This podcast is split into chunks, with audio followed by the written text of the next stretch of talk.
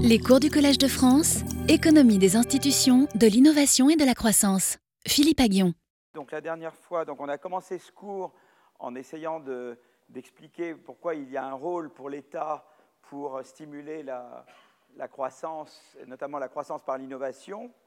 Euh, donc après, on a pris une approche pigouvienne qui est de dire voilà quel serait le rôle idéal de l'État, c'est-à-dire si j'étais un État euh, idéal, quoi. Euh, que, quelles seraient les politiques que les différentes politiques que je peux euh, mener pour, pour stimuler la, croissance et l'innovation.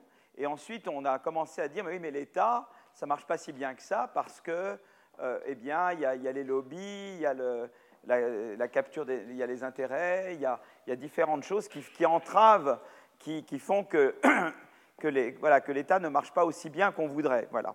Donc, euh, euh, ce, que je vais, ce que je vais faire aujourd'hui, aujourd'hui et pas mal la, fois prochaine, c'est d'essayer de dire, mais voilà, il y a quand même des contre-pouvoirs qui peuvent euh, aider qui peuvent, disons, réduire les inefficacités ou améliorer, disons, la, la capacité qu'a l'État de, stimuler la croissance et l'innovation. Voilà. Donc, qu'est-ce qui peut contrecarrer? Eh bien, les, menaces de corruption, les, activités voilà, qui, qui, font que l'État ne peut pas pleinement jouer son rôle de, euh, stimulateur de croissance. Alors, en fait, je parlerai de, différents aspects. Je parlerai un peu, je parlerai de la société civile, je parlerai de société civile, et de responsabilité sociale d'entreprise. Responsabilité sociale d'entreprise. D'accord On dit RSE. En anglais, on dit Corporate Social Responsibility. D'accord? Donc, je dis voilà, la société civile a un rôle, un rôle à jouer. Je discuterai de ce rôle. Euh, ensuite, je parlerai de médias, le rôle des médias. Et puis, euh, ensuite, euh, aujourd'hui, ce que je ferai pour terminer le cours d'aujourd'hui, c'est de parler d'un nouveau livre qui s'appelle The Narrow Corridor, le, corridor étroit, c'est-à-dire qui montre le rôle, comment l'État, ça fonctionne bien quand, c'est articulé avec la société civile. Donc je parlerai du corridor étroit. Il n'y a pas de titre français pour le moment, puisque le livre n'est pas encore sorti en français, donc euh, il y a un titre anglais, et le livre vient juste de sortir en anglais. Ça s'appelle The Narrow Corridor, d'accord? Donc là, je fais du, traduction mot à mot ensuite, euh, donc ça, je pensais faire ça aujourd'hui, d'accord? Et puis, euh, euh, je pensais la prochaine fois, donc responsabilité sociale d'entreprise, et quand je vais parler de responsabilité sociale d'entreprise, je parlerai également du rôle que la société et les citoyens peuvent jouer, par exemple, pour une innovation plus verte, pour, le climat. Comment, concrètement, eh bien, les consommateurs, les citoyens peuvent, jouer un rôle important pour une croissance plus verte. Donc là, il y aura l'idée de, euh, voilà, le rôle des citoyens pour une croissance plus verte. Et la, prochaine fois, je parlerai du rôle des juges, le rôle du pouvoir judiciaire. D'accord? Voilà. Et ça, ça va, ça va, faire, ça va être un peu tous les contre, voilà un peu les contre-pouvoirs. C'est-à-dire qu'il y a la société civile, il y a les médias, il y a les juges, et je parlerai de ce corridor qu'il y a entre eh l'État et la société civile. Voilà. Donc ça, ça fait un tout. D'accord? Et cette partie-là, je la ferai la prochaine fois. Et après, je parlerai de l'histoire de l'État, comment les États se sont construits. Voilà. Et donc, euh, et c'est comme ça que je vais euh, continuer mon cours. Et après, je parlerai de démocratie et, de, voilà, et du rôle de la démocratie. Voilà un petit peu le menu. Voilà, donc je, donc je commence.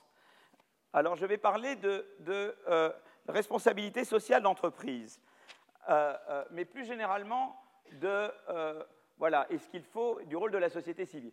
Si vous voulez, un petit peu, c'est toujours bien de partir d'une pensée avec laquelle on peut ne pas être d'accord, mais qui a le mérite d'être clairement énoncée. Après, euh, on peut considérer qu'on ne, partage pas les idées qui sont, qui, sont, euh, qui sont argumentées par cette personne. Donc Milton Friedman, je ne suis pas un grand fan personnellement, mais c'est un, grand économiste, mais voilà, et il a écrit notamment en 1970 un, papier dans lequel il explique que, selon lui, chacun doit rester dans son rôle. C'est-à-dire que, quelque part, les entreprises, il ne faut pas leur demander ce, pourquoi elles ne sont pas faites. selon Milton Friedman, les entreprises, leur but premier et leur but unique, c'est de maximiser les profits ou de maximiser la valeur nette présente des profits. Donc voilà. Et c'est ça, et c'est ce pourquoi ils sont faits. Donc l'idée de Friedman, c'est de dire, ben voilà, euh, euh, eh bien, euh, aux entreprises de faire ce qu'elles doivent faire, et puis aux autres de faire le reste. Et en gros, les autres, c'est qui? Ben D'abord, eh ben, c'est l'État et, les lois. Et en gros, ils disent, ben voilà, qu'est-ce qui peut se passer, qu'est-ce qu'on peut craindre avec une entreprise? D'abord, qu'elle traite mal ses salariés. Oui, mais là, il y a le droit, il y a les contrats de travail et le droit du travail. Donc, voilà, donc les entreprises, elles doivent se, se, soumettre au droit du travail, et il y a des contrats de travail, et si elles enfreignent ces contrats, eh bien, elles sont, euh, il y a le, et là, ça nous amènera la prochaine fois au pouvoir des juges. Donc, vous voyez que là, donc ça sera important. Déjà, là, je, renvoie des choses à ce qu'on fera la prochaine fois quand on regardera les juges. Mais enfin, là, c'est l'idée de dire, ben, je m'en remets aux juges et aux contrats, d'accord? Donc, euh, si une entreprise traite mal ses employés, eh bien, il y a le droit des contrats. Donc, euh, voilà, et, les entreprises doivent se soumettre au droit et, voilà. Et, évidemment, l'État est là pour faire en sorte que le droit soit appliqué, parce qu'il faut l'État pour ça, parce que le droit, c'est l'idée que si, bah, il faut, des, voilà, il faut des, que les sanctions puissent être appliquées, et ça, c'est la violence de l'État qui le permet, d'accord? Donc ça, c'est le. Mais il peut y avoir aussi que, euh, eh bien, les entreprises traitent mal leurs euh, créanciers. Eh ben là, il y, a, il y a aussi des contrats de dette, et les contrats de dette doivent être honorés. Mais ça, à nouveau, c'est le droit qui fait ça, c'est les lois, et l'État est là pour faire appliquer les lois, d'accord?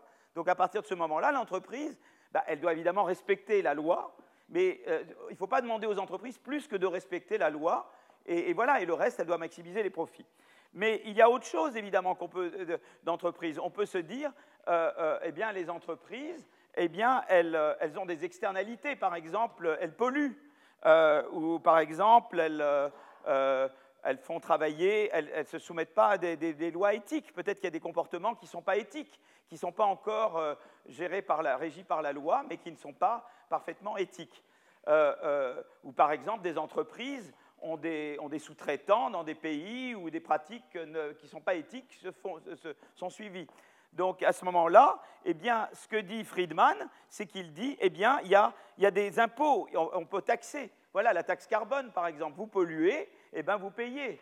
Ou bien, par exemple, euh, si, vous, si, par exemple vous avez un comportement qui n'est pas civique en matière de, débauchage, par exemple, eh bien, voyez, là maintenant, là, il y a une nouvelle loi où il y a un peu de bonus-malus, enfin à dose homéopathique, je dirais, mais euh, on institue un peu le bonus-malus sur sur la, dans l'assurance chômage, d'accord, pour faire en sorte qu'il n'y ait pas un abus pour les, disons, de, euh, de, certaines entreprises de recourir à des contrats très courts et de licencier à tour de bras. Donc, dit voilà là, pour, euh, on fait le principe du pollueur-payeur également là. Bon, donc on peut en tout cas, en tout cas, l'idée c'est que ça, c'est pas les c'est à l'État de faire le travail. Voilà, c'est à l'État de passer les lois qu'il faut et de les faire appliquer. D'accord? Euh, Il y a également euh, la redistribution. Mais la redistribution, ce n'est pas aux entreprises de se charger de la redistribution, dira Milton Friedman, c'est à l'État de, se charger de la redistribution. Et avec le système fiscal, et avec, avec, euh, voilà, avec un système d'allocation, de, prestations, etc. Donc en un mot, tout ce qui est euh, eh bien, ce qu'on appelle les défaillances, de, les externalités, le, respect de certaines valeurs éthiques, euh, euh, euh correction d'inégalités, voilà, un certain nombre de choses qui sont des, voilà, des valeurs que, que, la société attribue, que la société souhaite voir respectées, eh bien tout ça, il ne faut pas le demander aux entreprises directement, il faut le demander à l'État et à la loi. Et les entreprises, simplement, elles se conforment à la loi. Donc chacun son rôle. Ça, c'est Milton Friedman. Alors c'est très intéressant parce que cette position-là, de manière très intéressante, elle est défendue non seulement par des ultralibéraux comme Milton Friedman, mais elle est défendue également par des gens qui sont très étatistes. C'est très intéressant. C'est-à-dire que vous, verrez des, personnes. Moi, je me suis retrouvé dans un débat avec euh, des collègues tout à fait respectables, et bien euh, euh, juristes, et, eh bien ils défendaient le point de vue de Milton Friedman. Pourquoi? Parce que pour eux, eh bien, si on commence à dire c'est à la société de faire ça et pas, et pas à l'État, on déresponsabilise l'État, ce qui n'est pas une bonne chose. Donc c'est très bien finalement cette séparation. Vous voyez, mais ils, sont friedmaniens, mais pour des raisons différentes. Parce qu'eux, ils ont peur que l'État se désengage. Et pour que l'État ne se désengage pas, il faut le responsabiliser au maximum. Et donc de dire surtout, ne faisons pas faire par les entreprises ce qui revient, ce qui revient à l'État de faire. Donc vous voyez, cette position friedmanienne qui vous paraître absurde, moi je l'ai vue défendue euh, par des gens tout à fait respectables et qui ne sont pas du tout des mêmes opinions politiques que M. Friedman, à l'opposé des opinions politiques de M. Friedman. Vous voyez, vous voyez ce que je. D'accord? Alors, il y a évidemment des contre-arguments à, à, Milton Friedman. D'abord, le contre-argument, c'est que l'État, comme nous, comme nous l'avons, vous voyez là, il y a, ça c'est vraiment le problème de mon... Je, l'écris bien, mais euh, c'est mon ordinateur qui est responsable. Il enlève le E. Alors des fois, quand je le remets... Euh, euh, terrible, hein il me pousse à l'anglicisme. Déjà, c'est pas brillant, mais alors le monde ordinateur ne m'aide pas. voilà. Donc la première, la première chose, c'est que l'État on le sait, peut être capturé, peut être euh, euh, dans les mains, en, tout cas influencé. Hein, le, mot français exact, c'est influencé par des groupes d'intérêt. Et nous avons vu ça euh, en détail la dernière fois, d'accord? Donc, je n'ai pas besoin de vous faire un dessin là-dessus, d'accord? Donc, donc ça c'est un premier contre-argument. C'est qu'on dit à Mr. Friedman, quelque part, monsieur, monsieur, vous idéalisez l'État. L'État, malheureusement, ne marche pas aussi bien que vous pensez. Il y a un deuxième argument, c'est que l'État est mal informé et ne peut pas tout centraliser. Et c'est l'argument que j'ai mis tout en bas. Il fait face à des problèmes d'acquisition de l'information et de coûts de transaction. Euh, euh, L'État ne sait pas, dans chaque entreprise, comment les employés sont traités. Peut-être qu'au sein de l'entreprise, on, est mieux informé. Donc c'est un problème d'acquisition de l'information. C'est-à-dire que l'État, il ne peut, peut, pas tout savoir sur tout. Et donc il y a un problème de, nécessité de décentraliser la chose. On ne peut pas simplement euh, dire l'État est en charge. Voilà. Parce qu'il y a des problèmes d'acquisition d'informations euh, euh, l'État ne, voilà, on a le, sommet ne sait pas tout, d'accord? On s'en est rendu compte un petit peu l'an dernier. Hmm. Voilà. Euh, il a dû faire des petits voyages en province. Alors, il y a ensuite la territorialité des juridictions. Ça, c'est très important, c'est un peu relié, mais ce n'est pas tout à fait le même argument. Comment, par exemple, intervenir contre le travail des enfants dans des pays où on a des sous-traitants? Qu'est-ce qu'on fait dans ce cas-là? On ne peut pas dire à ces pays, vous faites ci ou vous faites ça. Et pourtant, vous avez des entreprises. Moi, j'étais par exemple longtemps, euh, quand j'étais à Harvard, euh, j'étais dans un comité qui était un comité sur la social responsibility. Et on devait s'assurer que Harvard investissait dans des pays où on n'esclavagisait pas trop les, gens, etc. Vous voyez Alors, je ne sais pas si c'était très, efficace, cette commission, euh, mais c'était l'objet de cette commission. C'est-à-dire qu'il fallait s'assurer que, voilà, que, par exemple, je ne sais pas si en Colombie on tuait plus que 5 syndicalistes par mois, est-ce qu'on continue d'opérer en Colombie, est-ce que si on, etc. Voilà, est-ce que, voilà, et, là on a un vrai problème puisqu'on ne peut pas dire il y a l'État, puisque l'État c'est ailleurs. Et pourtant vous opérez, vous êtes une multinationale, vous opérez dans d'autres pays. On a bien vu le Bangladesh. Hein. À chaque fois que vous achetez un pull vert, demandez-vous comment il est fait, etc. Bon, donc, euh, euh, euh, donc si vous voulez, là, il y a à nouveau ça va, contre, euh, vous voyez, c'est une limite au raisonnement friedmanien. D'accord? Voilà. Donc, euh, euh, et puis, il y a face aux dangers environnementaux, se répand l'idée que l'on doit peut-être sacrifier les profits au, nom de la survie de la planète. Et, voilà, et peut-être qu'il ne faut pas être obsédé par les profits, et peut-être qu'il faut, voilà, même dans la gestion même de l'entreprise, peut-être changer notre façon de faire. Voilà, c'est des arguments qui sont donnés. Alors, on peut être d'accord ou pas d'accord, mais ce sont les contre-arguments à, la, vision friedmanienne. D'accord? Après, on peut les discuter. D'accord? Donc, euh, alors là, il y, a un très bon article, enfin, qui est un article de Benabou et Tirol, euh, qui est un article de discussion, hein, qui est un article purement d'argumentaire. Donc, je vais le mettre sur la, page web du cours parce que c'est à très facilement. C'est purement, c'est des mots, il n'y a pas d'équation. Et en fait, ils, ils disent voilà, il peut y avoir plusieurs visions des choses. D'abord, il peut y avoir l'idée de gagnant-gagnant. Hein, euh, c'est-à-dire de dire une entreprise, finalement, elle peut vouloir être vertueuse parce que c'est finalement euh, payant à long terme. C'est-à-dire que, euh, en fait, il peut y avoir la vision que être vertueux, c'est payant de toute façon. Et on verra une illustration de ça dans, un moment avec l'environnement. c'est-à-dire qu'en fait, eh bien, je suis vertueux, mais d'être vertueux, ça m'aide dans la concurrence avec les autres entreprises. Et ça m'aide en fait à gagner. Quoi.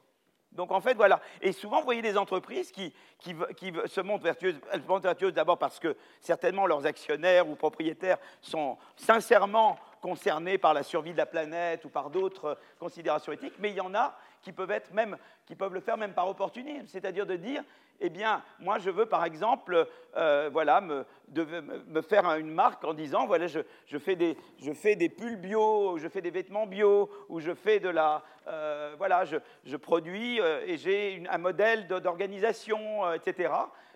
eh bien, c'est bon, bon à la fois Ikea, par exemple, certaines pratiques d'Ikea en France, je crois que ça n'a pas été bon pour les profits d'Ikea en France. Voyez Donc, ça peut être gagnant-gagnant de se conduire bien finalement, on peut gagner sur tous les tableaux, parce que d'abord, on se conduit bien, et puis deux, euh, comme les gens sont informés, ils viennent plutôt acheter maintenant dans des entreprises qui sont, qui sont vertueuses. Donc on peut dire finalement, les entreprises, voilà, mais je vais illustrer ça de manière plus, plus, euh, euh, plus, détaillée avec cet exemple de, de, la, de la croissance verte. D'accord? Donc c'est en fait profitable à long terme pour une entreprise de bien se comporter. Ça, c'est une vision qui est gagnant-gagnant. Il peut y avoir une autre vision Là, j'ai encore fait une faute, il manque un U, c'est délégué, pas délégué. Euh, euh, euh, eh bien, c'est de dire, eh bien, voilà, il y a, l'idée que l'entreprise, en fait, c'est très lié à l'histoire de l'information, c'est-à-dire que comme l'État ne sait pas tout, c'est mieux de déléguer aux entreprises eh bien, la mise en œuvre des valeurs sociales. Donc c'est une vision de l'entreprise où on dit l'entreprise, elle est, eh bien, c'est un acteur de la vie sociale, elle est porteuse des valeurs sociales, et comme c'est un acteur important, et elle est mieux informée, et donc c'est à l'entreprise de mettre en œuvre ces valeurs, euh, valeurs sociales, d'accord? Euh, euh, Car c'est dur pour le centre d'avoir l'information nécessaire sur les pratiques locales. Pardon, là je pas que je marche sur des vêtements. donc voilà, donc l'idée c'est que l'entreprise se charge de faire appliquer des normes sociales. Ça c'est une autre vision, d'accord? Et puis il y a une troisième vision, c'est que quelque part, Qu'est-ce que l'entreprise Qu'est-ce que c'est qu'une entreprise Voilà. Eh bien, une entreprise, c'est beaucoup de choses. Il y a, moi, je fais un cours sur la théorie de l'entreprise. Je veux dire, c'est un, domaine passionnant. Je pourrais faire un cours entier là-dessus. Ça a donné le Nobel à il y a plusieurs prix Nobel qui ont, été donnés sur la théorie de l'entreprise. Domaine absolument passionnant. Et notamment, euh, Oliver Hart a eu le Nobel il y a trois ans euh, pour ses travaux sur la théorie des contrats et de, l'organisation de l'entreprise. Et si vous voulez, le, euh, l'idée, c'est que l'entreprise, elle appartient d'abord à ses actionnaires. Et pourquoi ils devraient forcément maximiser le profit? Je veux dire, les actionnaires, l'entreprise, elle est là pour faire plaisir aux actionnaires. Alors évidemment, il y a les actionnaires présents, futurs, etc. C'est un peu compliqué. Mais pourquoi forcément c'est la valeur monétaire de l'entreprise qui devrait être l'objectif? Et peut-être que de nombreux actionnaires sont prêts à payer davantage pour une voiture électrique, par exemple. Ils sont ce qu'on appelle en anglais pro-social. Ils ont des valeurs sociales. Quoi. Ils ne s'intéressent pas juste à gagner plus d'argent. Il y a l'idée d'être pro-social. Et, euh, euh, à ce moment-là, euh, alors évidemment, Friedman là revient et il dira oui, mais on peut à nouveau, l'État peut s'en charger de ça. Peut-être que je suis un actionnaire pro-social, mais à la limite, j'ai qu'à me dédoubler. D'un côté, je vote pour des gouvernements, et de l'autre, je suis actionnaire, je m'occupe de la maximisation des profits. La vision friedmanienne, là, c'est de dire, euh, vous êtes un individu dédoublé. Vous êtes à la fois un électeur, un citoyen électeur, et vous êtes en même temps un actionnaire. Et vous faites un peu comme, euh, comme faisait Isaac Rabin quand il parlait de, comment traiter avec, euh, voilà, dans, le conflit palestinien. Il dit, voilà, quand je suis actionnaire, j'oublie que je suis citoyen, et quand je suis citoyen, j'oublie que je suis actionnaire, voilà, et je me dédouble. Mais il y a des cas qui sont un peu compliqués. Par exemple, qu'est-ce qui se passe si vous êtes actionnaire des magasins Walmart qui vendent des fusils automatiques? Qu'est-ce que vous faites dans ce cas-là? Vous êtes quoi? Compliqué, hein? Voilà. Donc je vous pose la question, je ne sais pas si parmi vous il y a des actionnaires de Walmart, mais c'est voilà. Posez-vous la question, je ne veux pas vous empêcher de dormir ce soir, évidemment. Euh, voilà. Alors, euh, euh, Art et Zingales, Art et Zingales, qu'est-ce qu'ils proposent? Ils disent, ben voilà, pourquoi il n'y aurait pas, sur des décisions importantes qui ont des implications sociales importantes, eh bien, il y aurait des référendums entre actionnaires, par exemple. Pourquoi pas organiser un système comme ça Qui fait que du coup, ben, sur ces choses-là, ils votent, on agrège les préférences, si vous voulez, de cette façon-là, plutôt que de dire simplement les profits. Voilà.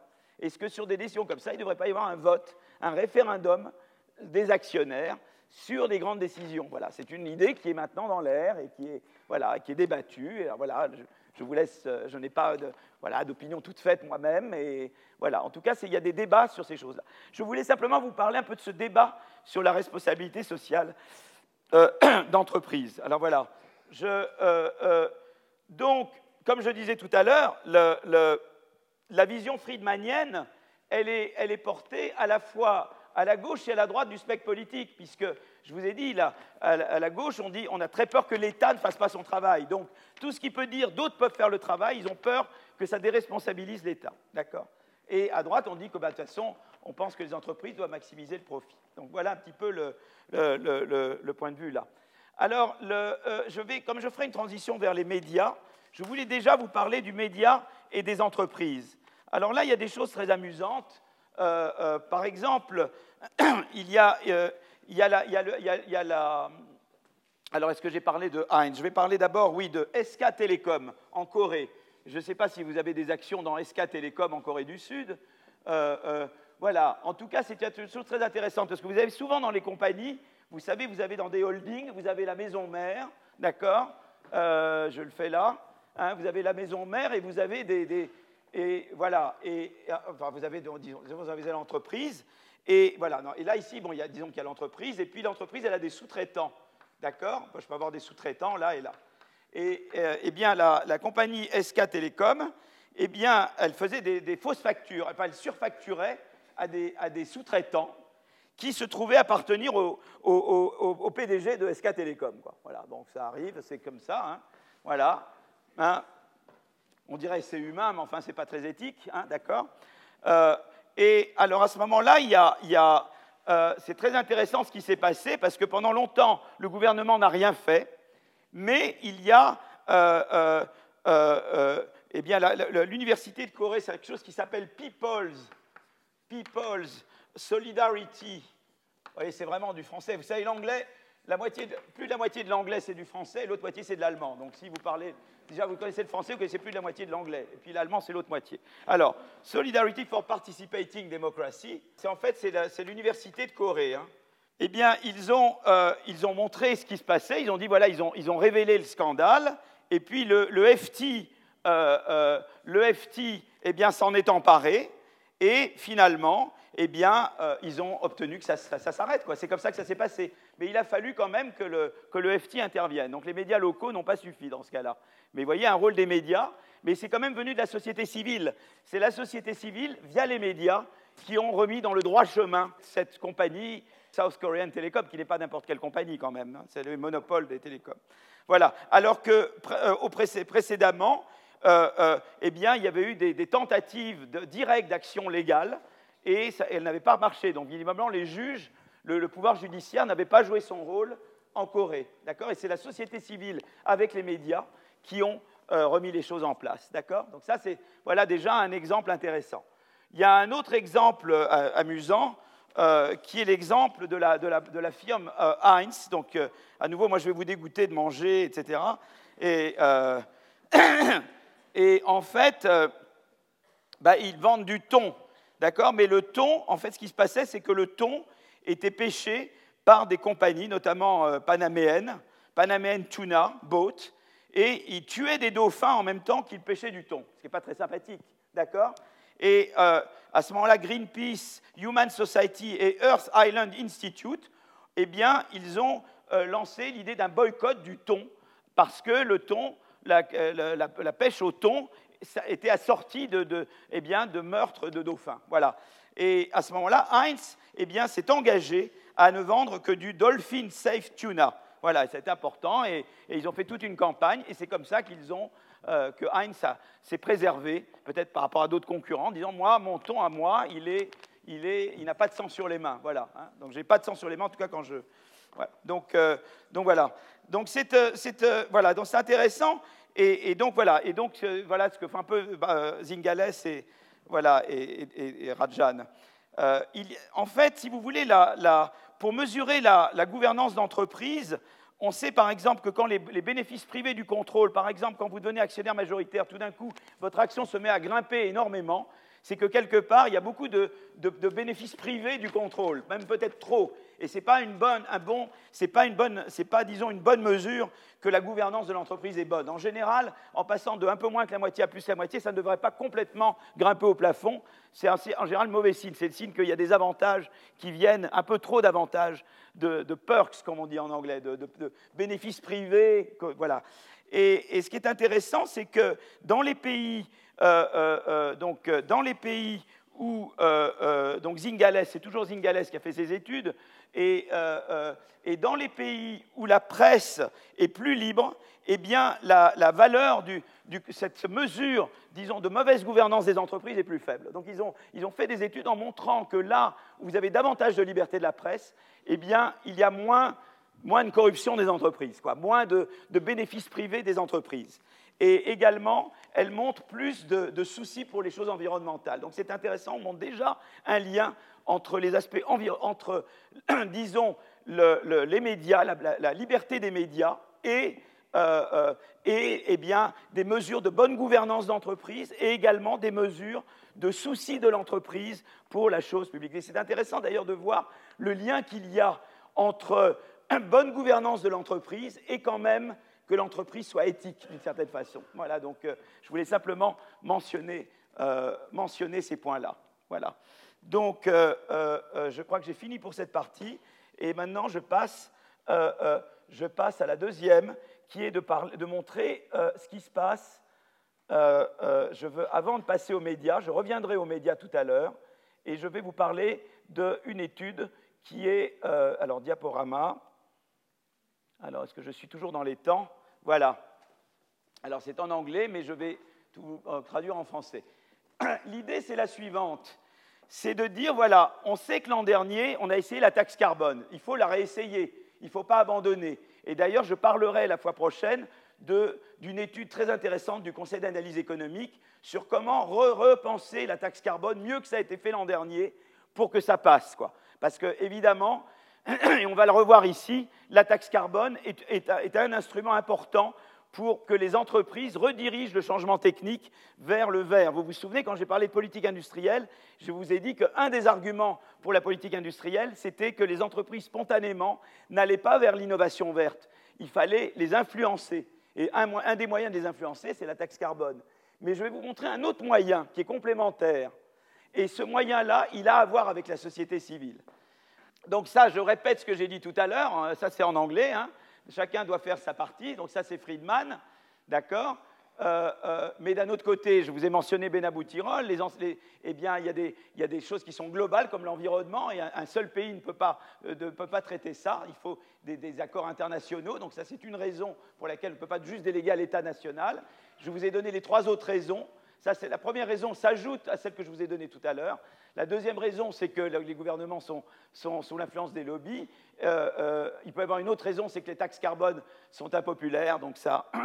Et puis, euh, voilà.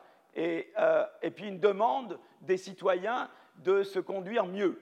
Alors, la taxe carbone est certainement un moyen, mais il y a d'autres choses. Et l'autre chose, c'est qu'il y a deux forces qui sont importantes. Et elles sont importantes parce qu'elles ont des applications en termes de politique il y a deux forces supplémentaires. Voilà, la taxe carbone, il faut la faire intelligemment. Et je vous dirai la semaine prochaine comment, euh, comment, certains de mes collègues ont réfléchi à une manière de faire la taxe carbone plus intelligemment que l'année dernière, d'accord? Euh, Mais il y a deux forces importantes. L'une, c'est ce qu'on appelle les, values, c'est-à-dire la demande, comment je pourrais dire ça, le souci environnemental des citoyens. Le souci environnemental des citoyens ce que je dirais social values, d'accord? C'est-à-dire à quel point les citoyens eh bien, souhaitent avoir une économie plus verte, d'accord? Et l'autre chose, c'est la concurrence, la concurrence entre entreprises. Eh bien, il se trouve qu'en en fait, eh bien, on peut jouer sur ces forces-là. Et pourquoi c'est intéressant, ces deux forces-là? Parce que les valeurs, on peut influencer les valeurs. Comment vous influencez les valeurs? Mais par l'éducation, par les programmes télévisés, en montrant. Euh, j'ai vu par exemple des émissions faites par la BBC extraordinaires qui montrent les drames, enfin qui montrent le pôle sud, etc. Mais c'est vraiment des émissions formidables et qui montrent, ils vous montrent tout l'écosystème et ensuite comment l'écosystème est massacré par le, par le réchauffement climatique. Je veux dire, il y a vraiment ça, c'est-à-dire on peut, donc là il y a vraiment, on peut agir directement sur la demande par l'éducation, mais à l'école, à la télévision, dans des programmes, etc. Donc là, c'est vraiment un, domaine très important d'action. Euh, euh, euh, c'est-à-dire ça, ça s'affecte, ça, ça, change, ce n'est pas une variable qui est immuable. On peut, on peut vraiment, le, disons, le, on peut agir sur cette, sur cette variable-là. Et l'autre, c'est, donc ça, c'est l'éducation, je dirais, dans, au sens large qui agit sur ça. Et, là-dessus, c'est la politique de concurrence, simplement. Vous voyez? La politique de concurrence, c'est très important. Je vous ai déjà parlé, moi, du, rôle de la concurrence pour stimuler l'innovation en elle-même. Mais il se trouve que la concurrence peut jouer un rôle pour stimuler l'innovation verte. Voyez? Et euh, alors maintenant, je veux savoir qu'est-ce que ça donne en fait en pratique? Voilà. Est-ce que, que je peux dire quelque chose? Et alors, j'ai déjà montré avant que, euh, euh, eh bien, si j'augmente la concurrence, j'ai toujours fait l'idée, je vous ai toujours expliqué, voilà, vous êtes une classe homogène, mais si certains d'entre vous sont un peu meilleurs que d'autres, je fais venir quelqu'un de très bon, les meilleurs vont vouloir faire davantage pour, euh, pour rester les meilleurs, alors que les autres seront découragés. Donc ça, je vous ai parlé de ces effets de la concurrence, mais je n'ai jamais parlé des effets sur l'innovation verte. Alors évidemment, la concurrence, c'est un truc un peu, un peu difficile, parce que si j'augmente la concurrence, en même temps, ça fait baisser les prix. S'ils avaient baissé les prix, ça augmente la, consommation. Mais ça, ça augmente l'échelle de production. Ça ça, tend à créer plus de, de, pollution, pas moins de pollution. Vous voyez, la concurrence en elle-même, elle n'a pas de raison, a priori, d'être bonne pour l'environnement. Parce qu'il y a un effet immédiat, c'est l'effet Chine, par exemple. Vous dire, voilà, vous, vous, faites baisser les prix, eh bien, ça augmente la taille de l'économie. Quelque part, là, beaucoup plus de gens accèdent et, du coup, vous, augmentez vous risquez d'augmenter la pollution. C'est un effet d'échelle. Donc ça, c'est plutôt un mauvais effet de la pollution. D'accord? Mais d'un autre côté, la pollution, la, concurrence peut vous amener, vous, je disais tout à l'heure, à devenir plus vertueux pour faire mieux que le concurrent. Donc il y a ces deux effets-là. Lequel va dominer? Mais Ça va dépendre des valeurs sociales, des valeurs dans la société. Si vous êtes dans une société qui est dominée par, euh, euh, par des gens qui se moquent totalement de l'environnement, je risque que ce soit le premier effet qui domine. Mais si je suis dans une société où les gens, vraiment, où les consommateurs veulent, euh, se soucient eh d'aller vers une économie plus verte, eh bien à ce moment-là, le deuxième effet peut l'emporter. Et donc on voit bien qu'il y a une articulation entre d'un côté la concurrence et de l'autre les valeurs sociales. L'un fait appel à la politique de concurrence, l'autre fait appel à la politique d'éducation. Et vous voyez très bien comment. Et vous voyez, aucun, je n'ai pas parlé de taxe carbone là pour le moment. C'est en plus de la taxe carbone. Vous voyez, y a, plus. C'est comme certaines maladies, il faut, plusieurs il faut plusieurs médicaments, vous voyez, pour les traiter. Et bien là, je vous en donne un autre. Ça ne veut pas dire qu'il ne faut pas faire la taxe carbone intelligemment. Et j'en parlerai la prochaine fois. Mais ça veut dire qu'il y a également d'autres forces qui peuvent euh, aider à aller vers plus de verre. J'avais parlé aussi des subventions à l'innovation verte la dernière fois, d'accord? Enfin, au début. D'accord? Donc, euh, en fait, eh bien, ce qu'on va montrer, c'est qu'on va montrer que, euh, eh bien, il y a une, une complémentarité, c'est-à-dire que ce qui est bon, c'est la combinaison des deux. Concurrence interagit avec values, avec des values pro-environnement, les valeurs pour l'environnement, eh bien ça, ça c'est un très bon, ça, ça marche. Là, cette combinaison-là, elle est gagnante. D'accord? C'est les deux ensemble. Voilà. Et ça, on le montre. Voilà, on le montre empiriquement. Donc, on fait une étude avec Alexandra Roulet, qui est à l'INSEAD, et avec euh, euh, Roland Benabou, qui est à Princeton, et avec, euh, donc, et avec Ralph Martin, qui est à Londres. Et eh bien, ce qu'on regarde, c'est, euh, eh bien, on regarde justement l'effet de, ça sur la. Est-ce que l'innovation est plus verte ou moins verte? Je vous rappelle que je vous avais montré tout d'avant quel était l'effet de la taxe carbone sur, l'innovation verte ou pas verte eh bien, On reprend les mêmes données, mais cette fois-ci, au lieu de regarder euh, d'abord l'effet de la taxe carbone, on regarde l'effet de cette combinaison-là, qui est encore autre chose que la taxe carbone. D'accord? Est-ce que, quand il y a à la fois de la concurrence et euh, eh bien, une, bonne politique éducative pour montrer les, effets catastrophiques du réchauffement climatique, je fais les deux ensemble, est-ce que ça, ça marche? Et l'idée, c'est, eh ben, le résultat, c'est que ça marche. Alors, en fait, comme la dernière fois, comme quand j'avais regardé l'effet des taxes carbone, je, je, concentre sur l'industrie de l'automobile, je distingue entre euh, euh, des innovations qui, sont, qui, se rapportent au moteur à combustion, que j'appelle dirty, qui a pour sale, euh, euh, euh bah, il y a des belles innovations sur le moteur à combustion qui, essaient d'économiser, je les appelle grey. Et puis j'ai des innovations euh, qui se rapportent au moteur électrique et que j'appelle clean. Alors il y a des innovations que j'appelle grey, il y en a même d'autres encore, par exemple les, ceintures de sécurité ou les, sacs de, de, protection dans les voitures. Bon, ça c'est très difficile de les classer comme clean ou dirty, d'accord? Et, et, voilà un petit peu l'évolution, voilà l'évolution euh, de, ces différentes innovations au cours du temps.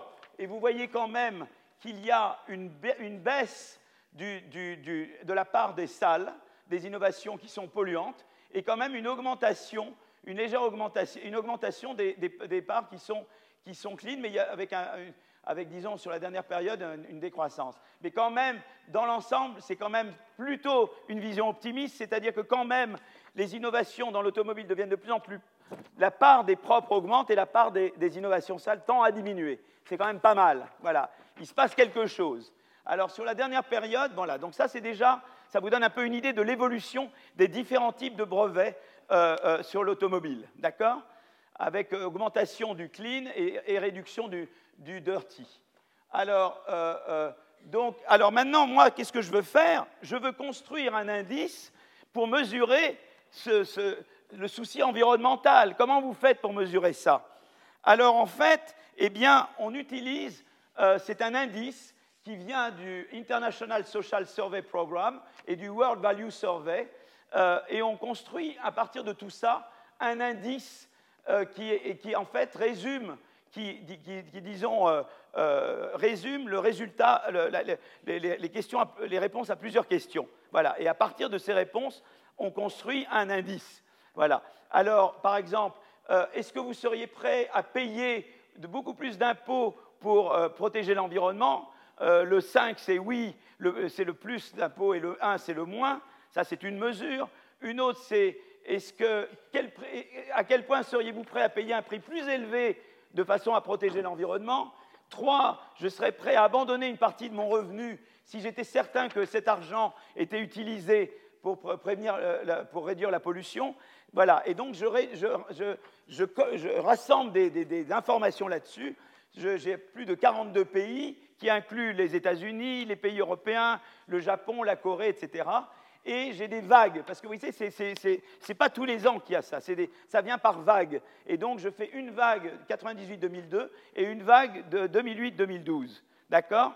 Et alors ce qui se passe, c'est que malheureusement, la tristesse un peu, c'est que mon indice, il s'est réduit entre là et là. Alors c'est vrai que j'espère que si je faisais euh, maintenant, peut-être depuis 3-4 ans, ça remonte. Mais c'est vrai que ça a baissé. Alors moi, je me suis demandé si aux États-Unis, ça n'avait pas baissé un peu à cause du gaz de schiste. Mais en même temps, ça a dépollué d'avoir du gaz de schiste. Donc j'ai toute une autre analyse que je fais, mais que je ne vous présenterai pas ici, sur les conséquences de la, révolution du gaz de schiste. Mais c'est intéressant de voir qu'il y a eu, disons, euh, eh ces valeurs se sont détériorées. Et vous voyez, donc c'est intéressant. D'ailleurs, vous voyez bien que dans certains pays comme les États-Unis, je prends que celui-là, euh, ça ne vous frappe pas par le fait que les valeurs soient très en vogue en ce moment. D'accord? Donc il y a cette, cette, euh, euh, voilà, ce déclin. Alors effectivement, si je pouvais faire une vague plus récente, peut-être que les choses remontent, mais ça, je ne peux pas vous le dire parce que ça n'a pas été fait. Voilà, donc ça, c'est pour mesurer les valeurs. Donc je mesure dans différents pays. Et alors ensuite, je dis, voilà, il y a une entreprise, et vous, je veux savoir, l'important pour vous, vous êtes une entreprise, et euh, donc m'a dit, tu es une entreprise, et tu opères dans plusieurs pays.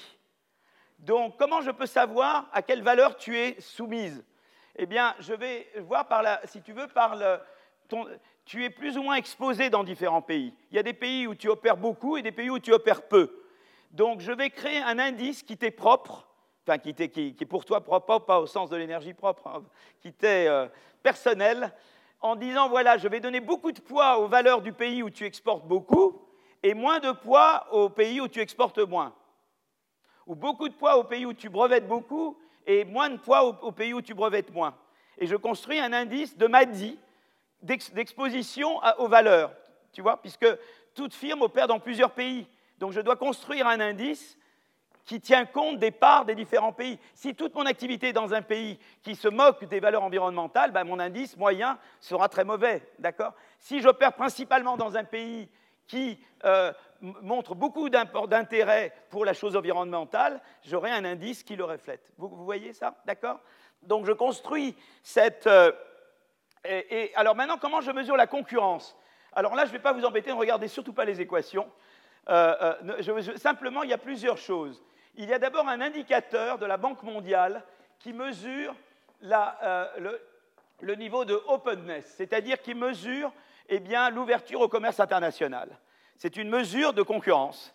Il y a des pays plus ou moins fermés au commerce international. D'accord? Donc ça, c'est une mesure de la Banque mondiale. Elle est connue, elle est, voilà, elle est classique.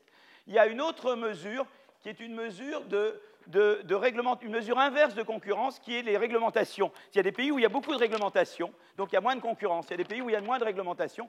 en particulier, l'OCDE fait ça très très bien à partir d'un questionnaire, mais c'est un indice très, très fidèle qui est très bien, qui mesure aussi de manière inverse le degré de concurrence. D'accord?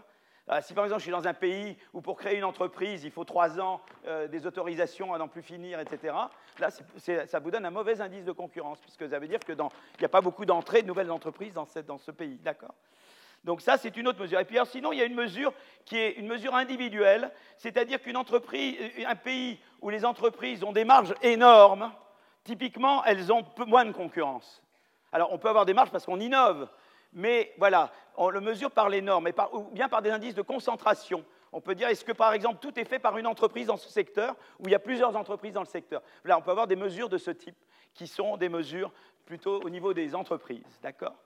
Voilà. Alors là, qu'est-ce que je vais mesurer? Donc, vous embêtez pas avec l'équation. Ce que simplement je mesure, je regarde comment la propensité à innover propre, ma, propensité à innover, à avoir des brevets propres, dépend de des valeurs, de la concurrence et de l'interaction entre les deux. C'est ça qui m'intéresse moi. C'est l'interaction entre concurrence et les valeurs. D'accord? C'est ça que je veux regarder.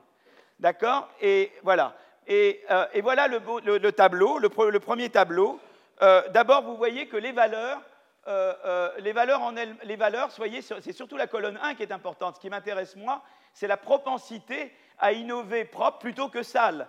Et vous voyez que les valeurs, bah, heureusement que c'est comme ça, les valeurs, c'est bon. Quand un pays où vous avez des valeurs, et c'est même un, truc que je fais avec des effets fixes, c'est-à-dire que si tout d'un coup les valeurs augmentent dans un pays, d'une période à l'autre, eh bien, il y aura davantage d'innovation propre dans ce pays. Donc déjà, c'est une première chose. Les valeurs, c'est bon en soi. Ça, c'est rien que ça, c'est bon. Les valeurs, c'est utile. Voilà, faites déjà l'éducation, d'accord? Deuxièmement, la concurrence euh, dans presque toutes les, spécifications, mais la concurrence, elle est bonne pour toutes les innovations. Vous voyez, les, propres et les, pas propres, parce que la concurrence m'incite à innover plus. Alors j'innove dans ce à quoi je suis bon ou que j'aille. Donc la concurrence en elle-même, elle n'a pas vraiment une direction. Vous voyez ce que je veux dire?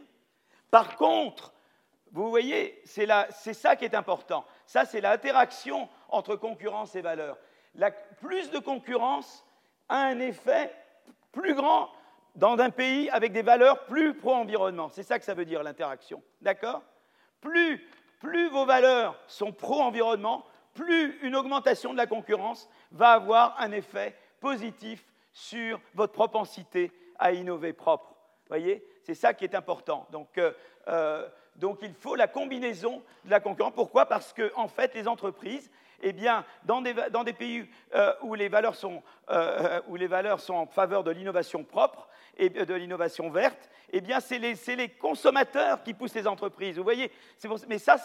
Je parlais tout à l'heure de la valeur gagnant-gagnant. On est dans un gagnant-gagnant là, parce que, en fait, quand vous êtes dans un pays où les valeurs sont pour le propre, voyez, et il y a de la concurrence, pour mes profits, je veux innover propre. Parce que si je ne le fais pas, les, consommateurs qui sont très concernés par le propre, ils vont aller chez les concurrents. C'est pour ça que j'ai besoin de l'interaction, vous comprenez? Mais là, dans ce cas-là, ce n'est pas du tout un raisonnement que l'entreprise a des, motivations sociales, ce n'est pas le raisonnement qu'elle est informée. L'entreprise, ici, elle est cyniquement profit. Elle s'occupe que des profits. Mais simplement, avec une combinaison des valeurs, éducation et de la concurrence, vous poussez l'entreprise, même la moins civique, à se comporter de manière civique, parce que pour son profit, elle va vouloir se comporter de bonne manière. Vous voyez? Et ça, ça ne passe pas par la taxe carbone, ça passe par l'éducation et la concurrence. C'est une autre force. Maintenant, la taxe carbone, elle est encore là. Vous voyez, regardez. Voilà le log of fuel price. Vous voyez? Le log of fuel price, eh bien, il encourage le clean et il décourage le dirty. Et donc, il a un effet très fort sur le truc. Donc il faut également la taxe carbone. Donc on doit revenir à la taxe carbone, on doit reprendre ce qui a été très mal fait l'an dernier et on doit le reprendre et le faire mieux maintenant. Et ça, j'en parlerai avec le CAE, ce qu'a fait la très bonne note du CAE la semaine prochaine, d'accord? Donc voilà, donc il faut revenir, c'est très bien d'avoir ça, mais il faut également ça, voilà, d'accord? Donc on doit reprendre l'exercice de la taxe carbone. Voilà, donc, euh, euh, euh, ça, c'est des, des, résultats de robustesse, ce n'est pas très intéressant. Et alors là, je fais une autre spécification. Au lieu, de regarder dit, de construire un, indice moyen en moyenne à, quel degré de, valeur pour l'environnement tu es soumise, je regarde séparément tes innovations dans un pays où il y a beaucoup de valeur, hein, des innovations dans un pays où il n'y a pas. Je ne construis pas un indice qui résume tout, je, traite tout euh, séparément je regarde tes innovations dans un pays en fonction des valeurs dans ce pays et de la concurrence dans ce pays, et je ne regarde pas tes innovations tout court en fonction d'un indice moyen. Et tu as les mêmes résultats qui viennent. J'ai toujours la value competition qui sort positif significatif. Donc, ou que je construise un indice moyen, ou que je regarde des innovations séparément par pays où j'exporte, sans regarder les parts des pays, euh, eh bien, je trouve euh, les, mêmes, euh, les, mêmes, les mêmes résultats. Voilà. Donc, conclusion, eh bien, euh, euh, eh bien les valeurs sociales, c'est important, et les valeurs sociales, c'est d'autant plus important s'il y a davantage de concurrence. Donc, politique de la concurrence, c'est bien, politique éducative, c'est bien, mais on avait déjà vu qu'il faut éduquer et qu'il faut de la politique de la concurrence. Et mais voilà, donc ça vous redonne, voilà, et là on obtient quelque chose. Mais vous voyez, là c'est porté par les consommateurs, c'est-à-dire on voit que le marché c'est quand même une bonne chose, c'est-à-dire que le marché c'est toujours la même idée. Le marché n'est ni bon ni mauvais en lui-même. Mais si vous mettez les bons ingrédients dans le marché, ils vous mettent là où vous voulez. Mais il faut intervenir quand même derrière. Vous laissez le marché. C'est vraiment l'économie mixte, si vous voulez. C'est vraiment l'idée que euh, euh, euh, l'État est là ou d'autres sont là pour, pour qu'il y ait les politiques. Alors évidemment, l'État peut être avec ses, défaillances, mais eh bien voilà, values et competitions, en tout cas, ça vous donne quelque chose qui est vertueux. Quand c'est combiné ensemble. Et en plus de la taxe carbone. Voilà. Donc euh, je voulais simplement vous montrer, vous illustrer cette, euh, cette, idée-là. Voilà. Donc, est-ce que vous êtes encore en vie? Est-ce que c'est très compliqué ce que je fais là? Ça va? Ça va, c'est bon D'accord. Très bien. Alors là, d'accord. Donc ça, voilà. Donc, euh, euh, donc, je vais maintenant, euh, je vais maintenant passer. Alors, j'ai deux parties maintenant qui sont importantes. J'ai les médias et les corridors. Alors, les fameux corridors. Vous savez que je me suis réconcilié avec mon ami Assemoglou grâce à ces transparents que nous avons faits avec. et, voilà, ça, a été très important parce qu'on avait une bataille sur les robots. Et, et en fait, avec ça, il est très content ils étaient très contents que je parle de leur bouquin. Donc euh, voilà. Donc ça... Mais quand ils vont voir notre papier, ils vont être moins contents. Donc là, on a une période, disons, de, on a une période assez de, de, hein, de paradis, de, une période idyllique qui va durer quelques jours. Dès que le papier va sortir, ils vont être à nouveau pas contents, je pense. Il faut toujours prendre le bon moment présent. Voilà, même s'il est, même s'il est éphémère. Voilà. Alors, les médias. je commence un peu sur les médias. Thomas Jefferson disait si je, dois choisir entre un gouvernement sans journaux ou des journaux sans gouvernement, je n'hésiterai pas une seule seconde à choisir, à votre avis, lequel? Le second. D'accord? À condition que chaque homme reçoive les journaux et soit capable de les lire. Ah, pas. Homme de bon sens, quand même. Hein. voilà. Alors, aujourd'hui, ce n'est plus l'analphabétisme tellement chez nous, en tout cas dans nos pays à nous, mais, mais, certaines, évolutions dans la structure de propriété et la gouvernance des médias, qui dans certains pays développés, dont le nôtre, peuvent faire craindre qu'ils ne jouent pleinement leur rôle de quatrième pouvoir, leur rôle d'aider à ce que l'État marche mieux. D'accord? Et par exemple, si vous voulez, il y a par exemple un aspect qui distingue la France de l'Allemagne, et j'y reviendrai, c'est qu'en France, des journaux ou chaînes télévisées, je ne vous en mentionne pas lesquels, eh bien, ils appartiennent à des conglomérats qui opèrent dans d'autres secteurs. Or, ces secteurs bénéficient souvent de commandes publiques. C'est embêtant, ça, quand même, non Vous trouvez pas? Hein, Ça crée un peu des conflits d'intérêts, là. Et donc, ça, augmente les possibilités de collusion entre les propriétaires des médias et les dirigeants politiques. C'est pour ça que vous voyez certains de ces médias qui changent avec les gouvernements. Ça ne vous a pas frappé? Puis regardez s'il y a des liens avec les contrats publics. Voilà, c'est comme ça. Alors qu'en Allemagne, il n'y a pas. Je vais revenir sur l'Allemagne. Voilà, pour des raisons historiques, évidemment. Hein. Donc voilà. Alors je veux quand même vous montrer des graphiques. Alors ces graphiques, euh, euh, ça, ça vous montre au sein des pays développés, c'est juste une corrélation, donc ce n'est pas du tout, mais c'est quand même important. Vous vous souvenez que j'avais cet indice de contrôle de la corruption, vous vous souvenez, dont j'avais parlé la dernière fois, et euh, donc je la, mets, je la, mets, en ordonnée, et j'ai la liberté de la presse en abscisse. Alors, laissez-moi dire quelques mots sur l'indice de liberté de la presse. Euh, l'indicateur liberté de la presse, elle vient de Reporters sans frontières, qui est en général une organisation très bien. Des fois, voilà, bon, il y a des gens qui s'y perdent après, mais, c'est quand même bien, Reporters sans frontières. Je ne mentionne personne. Alors, cet indicateur, euh, cet indicateur euh, liberté de la presse tient compte non seulement de la censure, des attaques graves contre les journalistes, mais également il, prend en compte les pressions administratives, judiciaires ou économiques exercées sur les médias, ainsi que le degré de contrôle exercé par le, gouvernement. Donc il pose un certain nombre de questions euh, pour construire cet indicateur. L'obligation ou non d'obtenir du gouvernement une autorisation officielle avant de créer un organe de presse écrite. Donc, euh, transparence et équité du processus d'attribution des fréquences pour les médias audiovisuels, fréquence des investigations sur les sujets sensibles, licenciement abusif de journalistes des médias publics, contrôle des lignes éditoriales, accès de l'opposition politique aux médias publics, etc. Euh, et, donc, vous voyez, donc, ce graphique montre qu'en général, il y a une corrélation très, assez positive entre contrôle de la corruption et liberté de la presse. Voilà, ce n'est pas un scoop, mais c'est rassurant que ça aille dans ce sens-là. Voilà. Hein. Euh, voilà. Et euh, alors que ce graphique-là, il montre l'évolution au cours du temps de cet indicateur de liberté de la presse. Et vous voyez, alors là, je ne vais pas, malheureusement, ça s'arrête en 2012, mon graphique, j'aurais dû le faire aller jusqu'à maintenant, et je ne l'ai pas. Mais euh, il y a eu une petite dégringolade française là, et vous voyez, d'ailleurs, l'Italie, en général, quand on dégringole, il dégringole.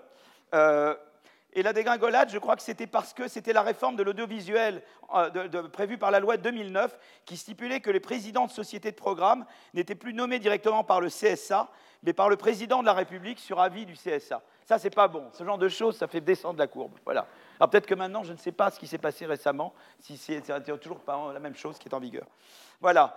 Euh, euh, donc, euh, et ce qui est intéressant, c'est que si je compare la France et l'Allemagne, je voulais dire un certain nombre de choses là.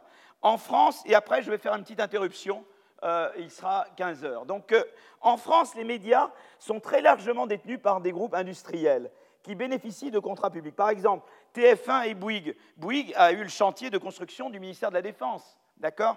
Euh, Figaro et Dassault, les rafales, etc. Hein. en Allemagne, il n'y a pas de collusion entre industrie et médias. Parce que, alors, cela tient probablement à des raisons historiques. Sous la République de Weimar, Alfred Hugenberg, président du directoire de Krupp, avait constitué un empire de presse très puissant qui avait favorisé l'accession de Hitler au pouvoir. Donc évidemment, après la guerre, ils se sont dit, oulala, on ne recommence pas. Voilà. Aujourd'hui, il est interdit en Allemagne à toute entreprise déjà établie dans un secteur autre que le secteur des médias, à part les banques, d'investir de façon significative dans un média. Euh, aucun média en Allemagne n'appartient à, un conglomérat industriel. Les groupes propriétaires des médias, Gruner et, Jahr, qui contrôlent euh, Stern, euh, ou, Axel Springer, qui est propriétaire de Die Welt et Bild, sont spécialisés dans les médias, ne bénéficient pas de contrats publics. D'accord? Donc, donc, ça, c'est intéressant. Et, par ailleurs, il y a une deuxième chose entre la France et l'Allemagne. C'est que, voilà, y a le, chez nous, il y a le problème que les penchants politiques du propriétaire des médias eh bien, n'est pas sans impact sur la ligne éditoriale, souvent dans certains cas. D'accord? Voilà. Alors, euh, parce que vous avez l'article 6 de la loi de juillet 81. Elle est très bien, cette loi de juillet 81, mais elle a des, elle a des loopholes, quoi. elle a des petits problèmes. Quoi. Il faut l'actualiser, il faut la, elle est un peu poussiéreuse, cette loi de 81, il faut la moderniser. Quoi. Hein elle est toujours en vigueur, elle stipule que le propriétaire d'un média ou, la personne qui détient la majorité du capital ou des droits de vote est de juré directeur de la publication. D'accord? Alors qu'en Allemagne, sans doute pour éliminer, le risque de voir réapparaître des propagandes dont on ne veut pas, euh, la constitution allemande de 49 garantit la liberté institutionnelle des médias. Il existe en Allemagne une garantie constitutionnelle de l'indépendance éditoriale et de la liberté de programmation. Il y a une véritable autonomie à la fois des établissements publics et des médias privés. En Allemagne, d'ailleurs, les présidents de chaînes sont nommés par un conseil de surveillance qui inclut des représentants de la société civile, alors qu'en France, les présidents de Radio France et de France Télévisions, je crois, sont nommés directement par le président de la République. Donc là, il y a vraiment des choses sur les protections des sources. Donc là, il y a des, en tout cas, c'est intéressant de voir ces différences. On n'est pas le pire, on est quand même très bien par rapport à la plupart des pays. Mais c'est intéressant de voir que même au sein de l'Europe ou au sein des pays développés, il y a quand même des nuances, euh, voilà, des différences entre eux. Je vais maintenant parler du rôle des médias pour promouvoir de meilleures politiques publiques ou sanctionner de mauvaises politiques publiques. En fait, il y a d'abord il, il y a eu deux études intéressantes en économie du développement. L'une porte sur l'Inde et l'autre euh, s'est fait en Ouganda mais c'est des exemples très intéressants, c'est des papiers assez classiques. Donc, euh, je parlerai de l'Inde, je parlerai de l'Ouganda et je parlerai un peu du Brésil. Donc euh, en Inde, c'est une étude réalisée par mes collègues, deux collègues de la London School of Economics, Beasley et Burgess. Et, ces auteurs disent voilà, et eh ben écoutez, voilà, voilà comment ça marche en Inde. Vous avez des populations et, vous avez en fait euh, euh, l'Inde, on pourrait, on pourrait, dire que voilà, si je devais représenter la population en Inde, je la représenterais par, euh, de la manière suivante. Je dirais, voilà, vous avez d'abord une population qui est ce que j'appellerais non vulnérable. C'est-à-dire qu'ils habitent dans des immeubles très, très, très solides, ils voilà, il peut se passer tout ce que vous voulez, ils, ils n'ont aucun risque. C'est une population qui est protégée des risques. Voilà. Il peut se passer plein de choses, euh, des, typhons, tout ce que vous voulez, Hein, c'est comme l'histoire des trois petits cochons, la maison est en briques et elle ne bouge pas, d'accord? Et puis vous avez les autres qui ont leur maison en paille, d'accord? Et là, c'est pas bon, parce que vous avez les vulnérables. Mais parmi les vulnérables, il y a deux catégories, d'accord? Donc tout ça, c'est vulnérable, vulnérable. Mais dans la catégorie vulnérable, vous avez ceux qui sont euh, euh, en urgence, ce que j'appelle les needy, qui ont besoin, need c'est besoin, et les not needy. C'est-à-dire qu'en en fait, parmi les vulnérables, eh bien, il y en a qui, cette année, ont eu de la malchance. Le, ciel leur est tombé sur la tête, d'accord? Il y a eu un ouragan, le, plafond leur est tombé sur la tête. Les autres ont eu de la chance, mais ça pourrait leur arriver demain. Donc, vous voyez, les non vulnérables, ça leur arrive jamais. Mais parmi les vulnérables, il y a ceux qui n'ont pas eu de chance cette année, mais euh, euh, il y a ceux qui ont eu de la chance cette année, mais ils savent que l'année prochaine, ça peut ne pas être la même chose. D'accord? Vous voyez comment je divise la société? D'accord Voilà, donc il y a les vulnérables et les non vulnérables. Et dans les vulnérables, j'ai les, les, les needy et les pas needy. Donc je devrais mettre vulnérables. Alors, euh, et, au sein de ça, il y, a les, il, y a, ceux qui sont en urgence et ceux qui ne sont pas en urgence. D'accord Et en fait, ce qui va se passer, c'est que d'abord, l'État, l'État indien peut. Il y a deux types de choses. On va voir les politiques publiques qu'ils peuvent faire. C'est des politiques, en général, de médicales et des politiques aussi de, de eh bien, de, de, de, ou de de médicaments, de fourniture de, blé, etc. Quoi. Parce que ce qui peut se passer, c'est en général, quand, quand, il y a des intempéries, eh bien, ça peut créer des inondations, les inondations, ça fait émerger des maladies, donc il faut pouvoir soigner ces maladies. Ça peut être de l'eau, hein, de l'eau sale, choléra, tout ça peut s'en suivre, donc ça, il faut traiter ça. Et puis l'autre chose, c'est qu'il peut y avoir aussi des grosses sécheresses, euh, et, à ce moment-là, ben, il, faut, pouvoir nourrir les populations. Donc il y a deux, types. Ils attendent à la fois que vous, disons, vous préveniez les maladies ou que vous minimisiez l'émergence des maladies. Hein, et, c'est ce qu'on appelle le calamity aid. Et puis par ailleurs, il faut fournir du blé parce qu'il n'y a, pas assez de récoltes. Les, récoltes ont brûlé, etc. D'accord? Et en fait, eh euh, euh, eh ce qui se passe, c'est la chose suivante, évidemment. Ceux qui ont besoin, ils voient tout de suite si le gouvernement a donné l'aide ou pas. Ils n'ont pas besoin des médias. Ils voient bien. Hein, vous voyez bien si vous êtes malade ou si vous avez, si vous avez faim. Vous n'avez pas besoin de lire les journaux. Hein. D'accord? Ça vous arrive à vous. Par contre, ce sont ceux-là qui vont être informés de savoir si le gouvernement est venu en aide à cela ou pas. Et ce qui va se passer, c'est la chose suivante. Pourquoi les médias, c'est important? Parce que si les médias disent que le gouvernement indien, le gouvernement local, ou etc., n'a pas fait son travail, eh bien, que le gouvernement fédéral n'a pas fait son travail, eh bien, ceux qui ont, eu de la chance cette fois-ci, mais qui savent qu'ils euh, sont vulnérables de toute façon, ils ne vont pas voter pour un gouvernement. Ils se disent, cette fois-ci, ils n'ont pas aidé les gens qui avaient de là, mais demain, ça va tomber sur moi. Je ne vais pas voter pour ces gens-là. D'accord? Donc les médias vont aider à ce que l'aide soit apportée. Vous voyez, on va voir ça, c'est incroyable. Voilà. Donc euh, euh, euh, les non vulnérables, eux, ils s'en moquent parce qu'ils sont, extérieurs à tout ça. Eux, ils sont en dehors, ça ne les intéresse pas. D'accord? Mais parmi les vulnérables, ceux qui n'ont pas été touchés cette année, les médias vont les informer s'il y a eu l'aide ailleurs ou pas, d'accord? À ceux qui en avaient besoin. Donc, et, donc voilà, donc ça c'est le. Et l'idée c'est que bien, plus il y a de diffusion des médias, plus vous allez voir que, eh bien, il y a l'action publique euh, euh, à lieu. Voilà. Alors donc, comme je disais, ceux qui ne sont pas vulnérables, eh bien, cette information n'a pas de valeur pour eux, puisque de toute façon, eux ne seront jamais touchés. Mais par contre, ceux qui sont vulnérables mais qui ne sont pas en urgence c'est maintenant, eh bien, ils veulent savoir si ce gouvernement est fiable ou pas fiable. D'accord? Donc c'est ça qui est. C'est pour ça que les médias ont un rôle à jouer. Alors, on peut penser que les, gouvernements sont de trois types.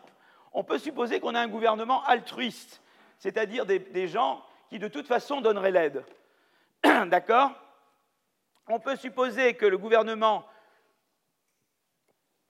eh bien, euh, euh, est un gouvernement euh, égoïste qui s'en moque de l'aide. Voilà, c'est un gouvernement qui ne s'intéresse pas à la chose publique vraiment.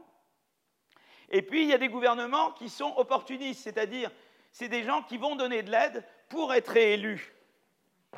Donc vous avez des gens qui donneraient de l'aide de toute manière. Vous avez des gens qui ne donneraient jamais de l'aide. Et puis vous avez des gens qui disent mais je vais donner de l'aide parce que ça m'arrange, parce que je veux être réélu. D'accord? C'est comme ça là, hein? D'accord? Voilà. Euh, euh, et, évidemment, a priori, les gens ne savent pas à qui ils ont affaire. Vous ne savez pas à qui vous avez vraiment affaire. Quoi. Et c'est dans l'action que vous voyez à qui vous avez affaire. Donc, euh, a priori, je suis un citoyen vulnérable, je mettrai une certaine probabilité, mettons que ce soit Simon qui me gouverne, et je mettrai une certaine probabilité à ce que Simon soit selfish ou autre chose. D'accord? Mais je ne sais pas a priori ce qu'est Simon.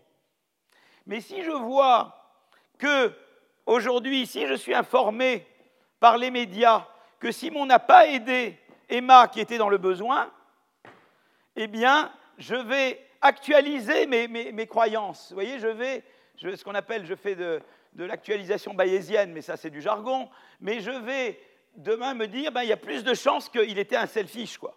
Et donc, je n'irai pas voter pour lui ou en tout cas une partie de nous n'iront pas voter pour lui. Peut-être que certains qui adorent Simon, se retrouvent qu'il est merveilleux en tout cas, qu'il chante bien, et que, etc., même s'il est selfish, on vote pour lui. Mais une partie d'entre nous, ça va influencer notre vote. Et du coup, Simon réduit sa probabilité de réélection. Et vous comprenez le rôle des médias. Les médias vont informer les needy, les notes needy. Si Simon ne fait rien, eh bien ces gens-là vont être informés que Simon n'a rien fait. Et donc, les, les, notes needy vont vont mettre davantage de poids sur l'idée que Simon était quelqu'un d'égoïste, et quand il s'agira d'aller revoter, ils ne voteront plus pour lui. Et Simon anticipe tout ça, et il décide, eh bien, je vais aller aider les needy. Même si je ne suis pas égoïste, même si, même si dans la réalité, je ne suis pas altruiste. Vous comprenez? Vous comprenez le raisonnement que je viens de faire? Mais vous êtes formidable. Voilà, c'est tout, c'est le papier, c'est tout ça. Voilà. Après, il y a des équations, mais on s'en fout, ce n'était pas aucune importance. Tout le raisonnement, je viens de vous le donner. D'accord? Voilà. Alors, euh, euh, donc, davantage d'activité des médias va encourager un, gouvernement opportuniste à donner davantage d'aide aux needy pour augmenter leur probabilité de réélection demain. D'accord? Donc, eh bien, et, certainement une prédiction de ce modèle que je viens de vous décrire, c'est qu'évidemment, plus les électeurs ont accès à des médias, euh, euh, plus cet effet sera fort, plus euh, eh bien, les gens participent aux élections, plus évidemment Simon s'inquiète des élections, et plus évidemment c'est important cet effet. Et évidemment, plus la, taille, de, la proportion des gens qui sont vulnérables est grande, et plus cet effet devrait être important. Et ça, c'est des prédictions qui sont satisfaites par le empiriquement, d'accord? Et évidemment, intuitivement, donc davantage d'accès aux médias va augmenter la valeur de l'effort parce que il est, eh bien, euh, euh, euh, si vous voulez, il y a plus de chances du coup que, si Simon aide Lenidi, eh bien, il y a plus de chances qu'il y ait eh bien, qu'il y ait une récompense électorale quand, médias, quand, l'accès aux médias. S'il n'y avait aucun média, il n'aurait aucun intérêt à aider les needy, puisque de toute façon, les gens qui ne sont pas needy ne le sauraient jamais. Et donc, Simon n'aurait aucun intérêt, s'il est opportuniste, à aider les needy. D'accord? Vous voyez, c'est vraiment tout bébête, hein? D'accord? Donc, Beasley Burgess teste ce modèle en regardant les déterminants de, de ce qui détermine la distribution de la nourriture et également les, dépenses sur ce qu'on appelle le calamity relief, c'est-à-dire voilà, tout ce qui, fait, empêche les maladies, qui augmente l'hygiène, etc., à la suite d'une catastrophe. D'accord? Et donc, euh, euh, alors, comment on mesure euh, le calamity relief? Eh bien, pour mesurer le calamity relief, eh bien, en fait, eh bien, on mesure ça par eh bien, quelle est l'implication du gouvernement dans eh bien, euh, le, fait d'avoir, si vous voulez, de, développer l'accès euh, eh bien, au, grain de blé, euh, et, le, stockage, le transport, la distribution, voilà, c'est tout, c'est une mesure de, disons, et, d'ailleurs la mesure elle-même, elle, ça, ça, fait partie du Famine Relief Code qui a été mis en place par les Anglais. Donc les Anglais, avant l'indépendance évidemment, ils ont mis en place eh bien, un, Public Distribution of Food and Calamity Relief euh, en Inde. Euh, seulement, le problème, c'est qu'avant 1947, euh, il n'y avait pas d'implémentation. Voilà. C'est après 1947 qu'ils se sont souciés vraiment de la mise en application. Mais les codes et les mesures existaient déjà. Donc ils ont utilisé, on utilise les mesures que les Anglais ont mis en place. Ils mesuraient, mais ils ne faisaient pas. Déjà, c'est pas mal de mesurer, c'est un premier pas. Hein. Tout le monde crève la faim, mais on mesure bien, hein. vous voyez, on vous mesure. Voilà, c'est un, début.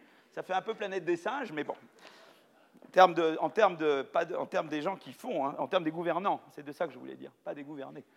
Voilà. Donc, euh, euh, voilà. Et le, calamity relief, eh ben, c'est les dépenses. Eh bien, c'est par exemple pour procurer bah, de l'eau potable, euh, des médicaments, des vêtements, de la nourriture, de l'aide vétérinaire, etc. Et, donc ça, il y a un autre indicateur qui s'appelle Calamity Relief, voilà, qui sont construits euh, également.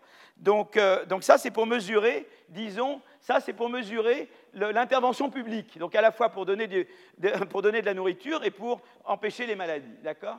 Et, euh, et, donc, et puis, il y a des mesures, de, évidemment, de, de, eh bien, de médias, d'accès aux médias. Alors, il faut savoir qu'en Inde, en Inde, c'est très intéressant, depuis l'indépendance, euh, euh, les, journaux sont très indépendants des gouvernements centraux et locaux. Voilà, les journaux sont assez indépendants.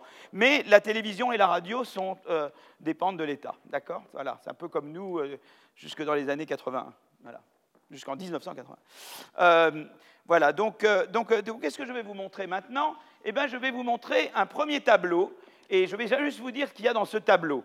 Ce tableau, il représente, en fait, ce tableau, il représente en fait eh bien, il vous dit que quand vous avez euh, la production de... Euh, quand vous avez la, production, quand vous avez des, des, drafts, évidemment, la production de, grains baisse, évidemment. Ou quand vous avez du flood damage, euh, voilà. donc, mais ça vous dit également, donc si vous voulez, eh bien, quand il y a notamment beaucoup de, de chutes de pluie, euh, euh, eh bien, euh, ça va, réduire la food grain production et ça va augmenter la flood damage. Voilà, ça, ça, vient, il n'y a pas de miracle. Hein. Quand il y a des, typhons, des, des, conditions terribles, eh bien, la, production, la production de grains, les récoltes sont, endommagées et, vous avez effectivement le, flood damage qui, qui, augmente. Voilà, donc, donc ça, c'est ce qui est c'est ce qui est dit. Donc, par exemple, dès que vous avez du flood damage, ben, le voilà, il faudrait que, normalement, euh, il y a un calamity relief cost qui augmente et la, public food distribution qui, baisse. D'accord? Alors maintenant, ce qui est très intéressant, c'est ce tableau-là. Ce tableau dit que le gouvernement s'en tape. Voilà, c'est tout. Il, s'en moque. Voilà. Vous voyez, regardez, la, la, la, food grain production baisse, et vous voyez ici, en fait, vous ne le voyez pas, mais il n'y a aucune étoile. Normalement, il devrait y avoir des étoiles sur ces coefficients pour montrer que c'est un effet significatif. En fait, c'est ce que ça vous dit, j'aurais pu mettre des zéros partout, et ça n'aurait rien changé. C'est-à-dire que, euh, a priori, eh bien, euh, euh, la, baisse de production locale de grains n'affecte pas la, production publique, voyez, n'affecte pas la, fourniture publique de grains, et le flood damage n'affecte pas le, calamity relief. Par contre, les, journaux, ça affecte beaucoup. Voyez C'est intéressant déjà. Les journaux affectent, mais voilà. Si je vois quelqu'un crever dans la rue, ça n'a aucun problème. Mais si c'est dans les journaux, alors là, là c'est un problème. Voyez Voilà. D'accord? Et là vient la table importante qui me dit que, en fait, ce qui compte, c'est la, food grain production, là, va être importante. Elle ne va être importante que parce qu'elle est reliée à la, à newspaper circulation. C'est-à-dire que vraiment, c'est là, c'est l'interaction. Vous voyez, j'ai toujours une interaction. J'ai l'interaction entre le damage et la circulation des médias, la circulation des journaux. C'est-à-dire que c'est dans la mesure où il y a accès aux médias que davantage de damage va conduire les gouvernements à agir. Voilà. En soi, zéro, mais c'est la combinaison du damage et de la circulation des journaux qui font que les gouvernements agissent. C'est incroyable, hein c'est hein, vraiment, euh, voilà, c'est presque trop beau, quoi, pour... Euh, donc voilà, donc, euh, et donc voilà, donc on voit bien que eh bien, que voilà, dans un pays comme l'Inde, eh c'est crucial, les médias, parce que les médias disciplinent les gouvernements. Mais évidemment, il faut pour ça qu'il y ait de la démocratie. Il faut qu'il y ait des élections. Donc c'est important d'avoir des médias et des élections. Si j'avais médias sans élections, les frais ne seraient pas le même. Il y a médias et élections. Ça, vous avez en Inde. Mais euh, esprit de service public, moyen, peut mieux faire. Mais vous avez médias et élections. Et cette combinaison-là vous aide. D'accord? Ça, c'est l'Inde. Et alors maintenant, je vais passer à l'Ouganda. Et, euh, alors pas des poils l'Ouganda, mais c'est un papier très amusant, et de euh, Rainika Svensson. Alors Svensson, c'est lui qui a donné le prix à Duflo, Banerjee et Kremer. Voilà. Hein. Enfin, c'est lui qui était, je pense, je ne, suis pas, je ne connais pas ce qui se passe là-bas, mais je, je subodore voilà, que c'est beaucoup euh, Svensson. Voilà, alors. Voilà, c'est Jacob Svensson et Renika. Alors là, c'est, ça, se, passe en, ça se passe en, ça se passe en, en Ouganda. Et, là, c'est quand même un raisonnement très intéressant, c'est que même un gouvernement, donc là, en Inde, j'avais le cas d'un gouvernement qui, se, qui dit non, n'a pas l'air d'être très concerné par, par le malheur des gens, mais qui l'est quand il y a des médias. Là, c'est une autre histoire. L'autre histoire en Ouganda, c'est que je parle d'un gouvernement, ça arrive en Ouganda, c'est que, eh bien, d'un gouvernement qui est bien intentionné. Et vous, imaginez, vous êtes bien intentionné, ça arrive, il y a des gouvernements bien intentionnés, voilà, qui ne veulent pas juste se remplir les poches, d'accord? Donc vous avez le gouvernement central, voyez, le gouvernement central, le gouvernement central, et le gouvernement central, il veut donner de l'aide pour les écoles. D'accord? Il veut éduquer la population, ce qui est très noble, hein, de vouloir éduquer la population. Donc, ce qui se passe, eh bien, ils veulent, euh, euh, ils veulent euh, eh bien, financer les écoles pour qu'il y ait de bons tests, que, voilà, que le, niveau d'alphabétisation, d'éducation, de, et on sait que c'est important pour la croissance, on l'a vu, ça permet de, ben, une population éduquée elle est plus productive, elle peut, elle peut s'approprier des technologies plus avancées, elle peut faire plein de choses, elle peut innover, etc. Donc voilà, donc on a un gouvernement central ougandais bien intentionné. Et ce gouvernement, il doit, il doit envoyer, tout le problème c'est que l'argent, voilà, qu'est-ce qui arrive là quand vous envoyez là, d'accord? Eh bien, pas grand-chose. Voilà. Parce qu'au milieu, il y a des prédateurs. Ce sont les intermédiaires. Et les intermédiaires, ils prennent tous un petit peu. Et ce qui reste après, c'est pratiquement rien. Donc, ce qui passe en fait, c'est que, eh bien, euh, euh, au milieu des années 90, si je donnais un euro, si le, gouvernement central dépensait un euro pour l'école, il arrivait 20 centimes. D'accord? 80 centimes se sont volatilisés. D'accord? Alors, ils se sont. Où, c'est parti où tout ça? Eh bien, bah, d'abord du vol, hein, euh, mais aussi du patronage politique et, du financement de partis, du financement d'activités. Voyez, chacun veut se faire réélire à son niveau, il veut faire campagne, on, graisse la patte de plein de gens. Eh bien, on utilise l'argent qui vous vient d'en haut. Voilà. Et il n'y a pas vraiment de moyen de, contrôler. Donc, c'est ça qui se passe. Et il y avait un survey qui a été fait qui s'appelle PETS, pour PET, c'est comme des animaux, Public Expenditure Tracking Survey. Hein, donc le PETS, Public Expenditure Tracking Survey. D'accord Et eh bien, qu'est-ce qu'il fait? Eh bien, il mesure, eh bien, est-ce que, dans quelle mesure eh bien, les fonds arrivent? Et il voit qu'il n'y a que 20%. Alors, la plupart des écoles ne reçoivent rien du tout, et en fait, euh, euh, la, plupart donc, de, l'argent va vers des local government officials. Voilà, donc c'est ça. Et donc, et en fait, euh, c'est surtout les écoles dans les communautés les plus pauvres qui, qui souffrent le plus. Donc au lieu que c'est même pas redistributif, c'est apparemment c'est dans les endroits où les écoles sont les, c'est dans les endroits les plus pauvres que les écoles ont, le moins bien, ont le moins reçu. Donc il y a eu vraiment le contraire d'une redistribution. Ça a été vraiment désastreux. Alors qu'est-ce qu'ils ont fait à ce moment-là? À ce moment-là, il y a deux solutions. Moi, il faut que dans, six minutes, je passe à autre chose. Il y a, parce que je dois faire le corridor, là, le, fameux corridor que je vous ai promis. Alors, il y a deux solutions. Une solution, c'est de dire, eh bien, je vais faire du top-down, c'est-à-dire que je vais mettre des policiers partout. Donc, euh, euh, d'accord, donc ça c'est ce que je disais, hein, les 20%. Euh, donc, à ce moment-là, qu'est-ce que je fais? Eh bien, une approche que je peux faire, c'est d'aller de haut en bas. Une approche, ce serait de dire, je vais surveiller. Je vais mettre la police, hein, la maréchaussée, quoi, hein, la police et la justice. Je peux dire, j'envoie la police et la justice. Mais malheureusement, ça ne marche pas très bien dans un pays comme l'Ouganda. Pourquoi? Parce que la police et la justice, eux-mêmes, sont corrompus. Vous comprenez? C'est comme payer les impôts dans certains pays européens que je ne nommerai pas. D'accord, voilà.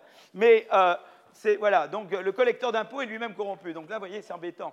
Euh, donc voilà, malheureusement, l'approche qu'on appelle top-down ne marche pas parce que la police et la justice elle-même, elle est capturée. Alors là, ils ont eu une idée assez géniale, je trouve. Qu'est-ce qu'ils se sont dit, le gouvernement central ougandais? On dit, bah, c'est comme ça, on va voir ce qu'on va voir. D'accord? Et ce qu'ils ont, fait, c'est qu'ils ont dit, eh bien, on va, faire une, on va faire que ce soit les citoyens eux-mêmes qui monitorent et qu'est-ce qu'on va faire? On va faire une grande campagne d'information. Nous allons annoncer qu'il va y avoir des augmentations de moyens. Et comme ça, les, électeurs sont au courant.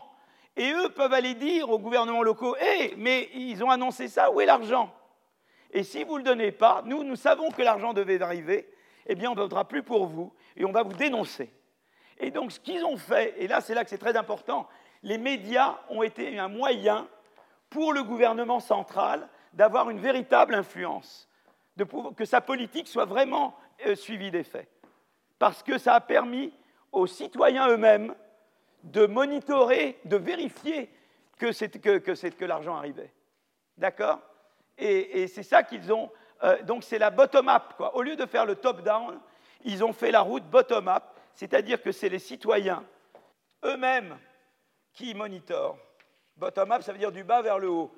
Top-down, ça veut dire du haut vers le bas. D'accord? Et donc, c'est ça qu'ils ont fait. Et alors, ce que vont faire Reinik et Svensson, c'est qu'ils vont dire, ben voilà, nous, on a, on a le PETS avant et après cette politique. Il y a le premier PETS qui est fait dans le milieu des années 90, d'accord? Il y a le premier PETS qui est fait dans le milieu des années 90, et, et, et voilà, à peu près 90. D'accord? Le first survey est en 95 et le deuxième survey va être en 2001. D'accord? Et là, entre-temps, il y a la nouvelle politique, il y a la campagne d'information. Vous comprenez? Donc il y avait le premier survey qui regardait combien, combien, de quelle proportion des fonds alloués de haut en bas arrivaient vraiment en bas.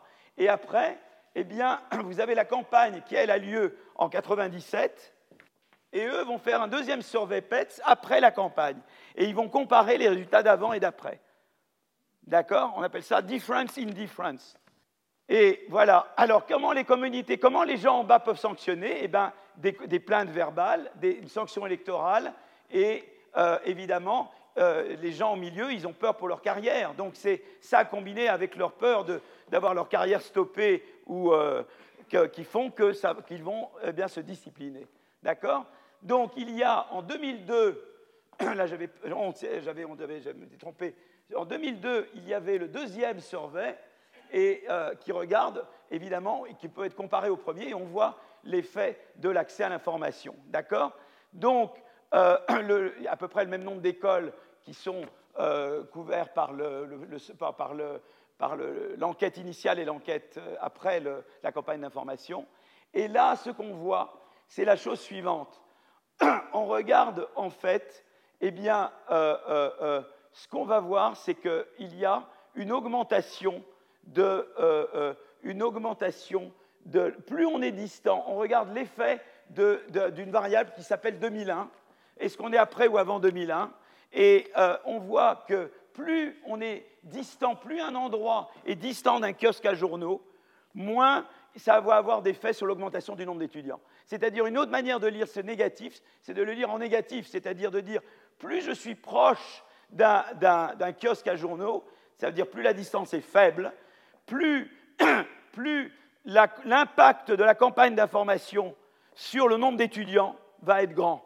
Alors là, je regarde le nombre d'étudiants, mais il y a deux autres tableaux. Un qui regarde, euh, euh, un qui regarde euh, les scores, donc un qui regarde les. Donc d'abord, il, y a un qui regarde la, part des grants qui est reçue. Donc un, eh bien, on voit que, que particulièrement là, on est proche de journaux, c'est là que ça a augmenté le plus la part de l'argent qui arrive à l'école. D'accord Donc, euh, euh, euh, Simon, si vous êtes près d'un kiosque, eh bien, entre 95 et 2002, eh bien, ce que vous allez recevoir finalement comme école, vous êtes l'école, ça va augmenter beaucoup. Si vous êtes très loin d'un kiosque, ça n'augmente pas beaucoup. D'accord? Deuxièmement, on regarde le nombre d'étudiants. Eh bien, le nombre d'étudiants que vous allez pouvoir accueillir va du coup augmenter beaucoup plus. Et après, il y a les scores, les PISA, l'équivalent des PISA, qui va augmenter beaucoup plus. Et ce qu'eux montrent, c'est que eh bien, la part de l'argent qui était destiné aux écoles, qui arrive vraiment aux écoles, augmente considérablement plus l'école est proche du kiosque à journaux. Le, nombre d'étudiants augmente d'autant plus que sont des prêts de, kiosques à journaux. Et troisièmement, les test scores, c'est-à-dire les corps PISA, eh bien, augmentent beaucoup plus quand l'école est plus près de, voyez, d'un aux médias. Donc c'est la combinaison, voyez, donc c'est très intéressant parce que vous avez un gouvernement là qui, lui, est bien intentionné, seulement il y a de la corruption partout, et le seul moyen qui a marché vraiment, ça a été une campagne de presse qui a permis en fait aux intermédiaires d'être monitorés par les citoyens eux-mêmes. Et ça, ça a été un moyen très efficace d'assurer l'efficacité de l'action publique. D'accord? Voilà. Donc je mettrai ce papier en ligne parce que vous voyez tous les tableaux. Là, j'ai le tableau sur le nombre d'étudiants, mais j'ai le tableau sur la part des, euh, bourses qui, arrivent aux écoles. Et puis j'ai le, tableau qui montre les, scores PISA. Voilà. Voilà, donc ça, c'était la deuxième partie. Maintenant, il me reste une demi-heure pour faire le corridor. Et après, je reprendrai les juges la prochaine fois. Alors voilà le livre, ça vient de sortir. Vous voyez, là, je vous donne un livre tout chaud, il sort tout chaud de... je crois qu'il a été enseigné nulle part. Je crois que même les auteurs ne l'ont pas encore enseigné. Voilà. Donc, euh, et je, vous vous souvenez, c'est les mêmes auteurs qui avaient fait Why Nations Fail. D'accord? Et j'en avais parlé de ce livre la dernière fois. Hein ce sont les mêmes auteurs, d'accord? Donc, euh, euh, on prononce Adjemolu, en fait. Hein voilà. C'est un nom arménien turquisé, en fait. Voilà. Mais je ne veux pas vous faire l'étymologie du mot Acemoglu. Je ne pense pas que ce soit l'objet du cours.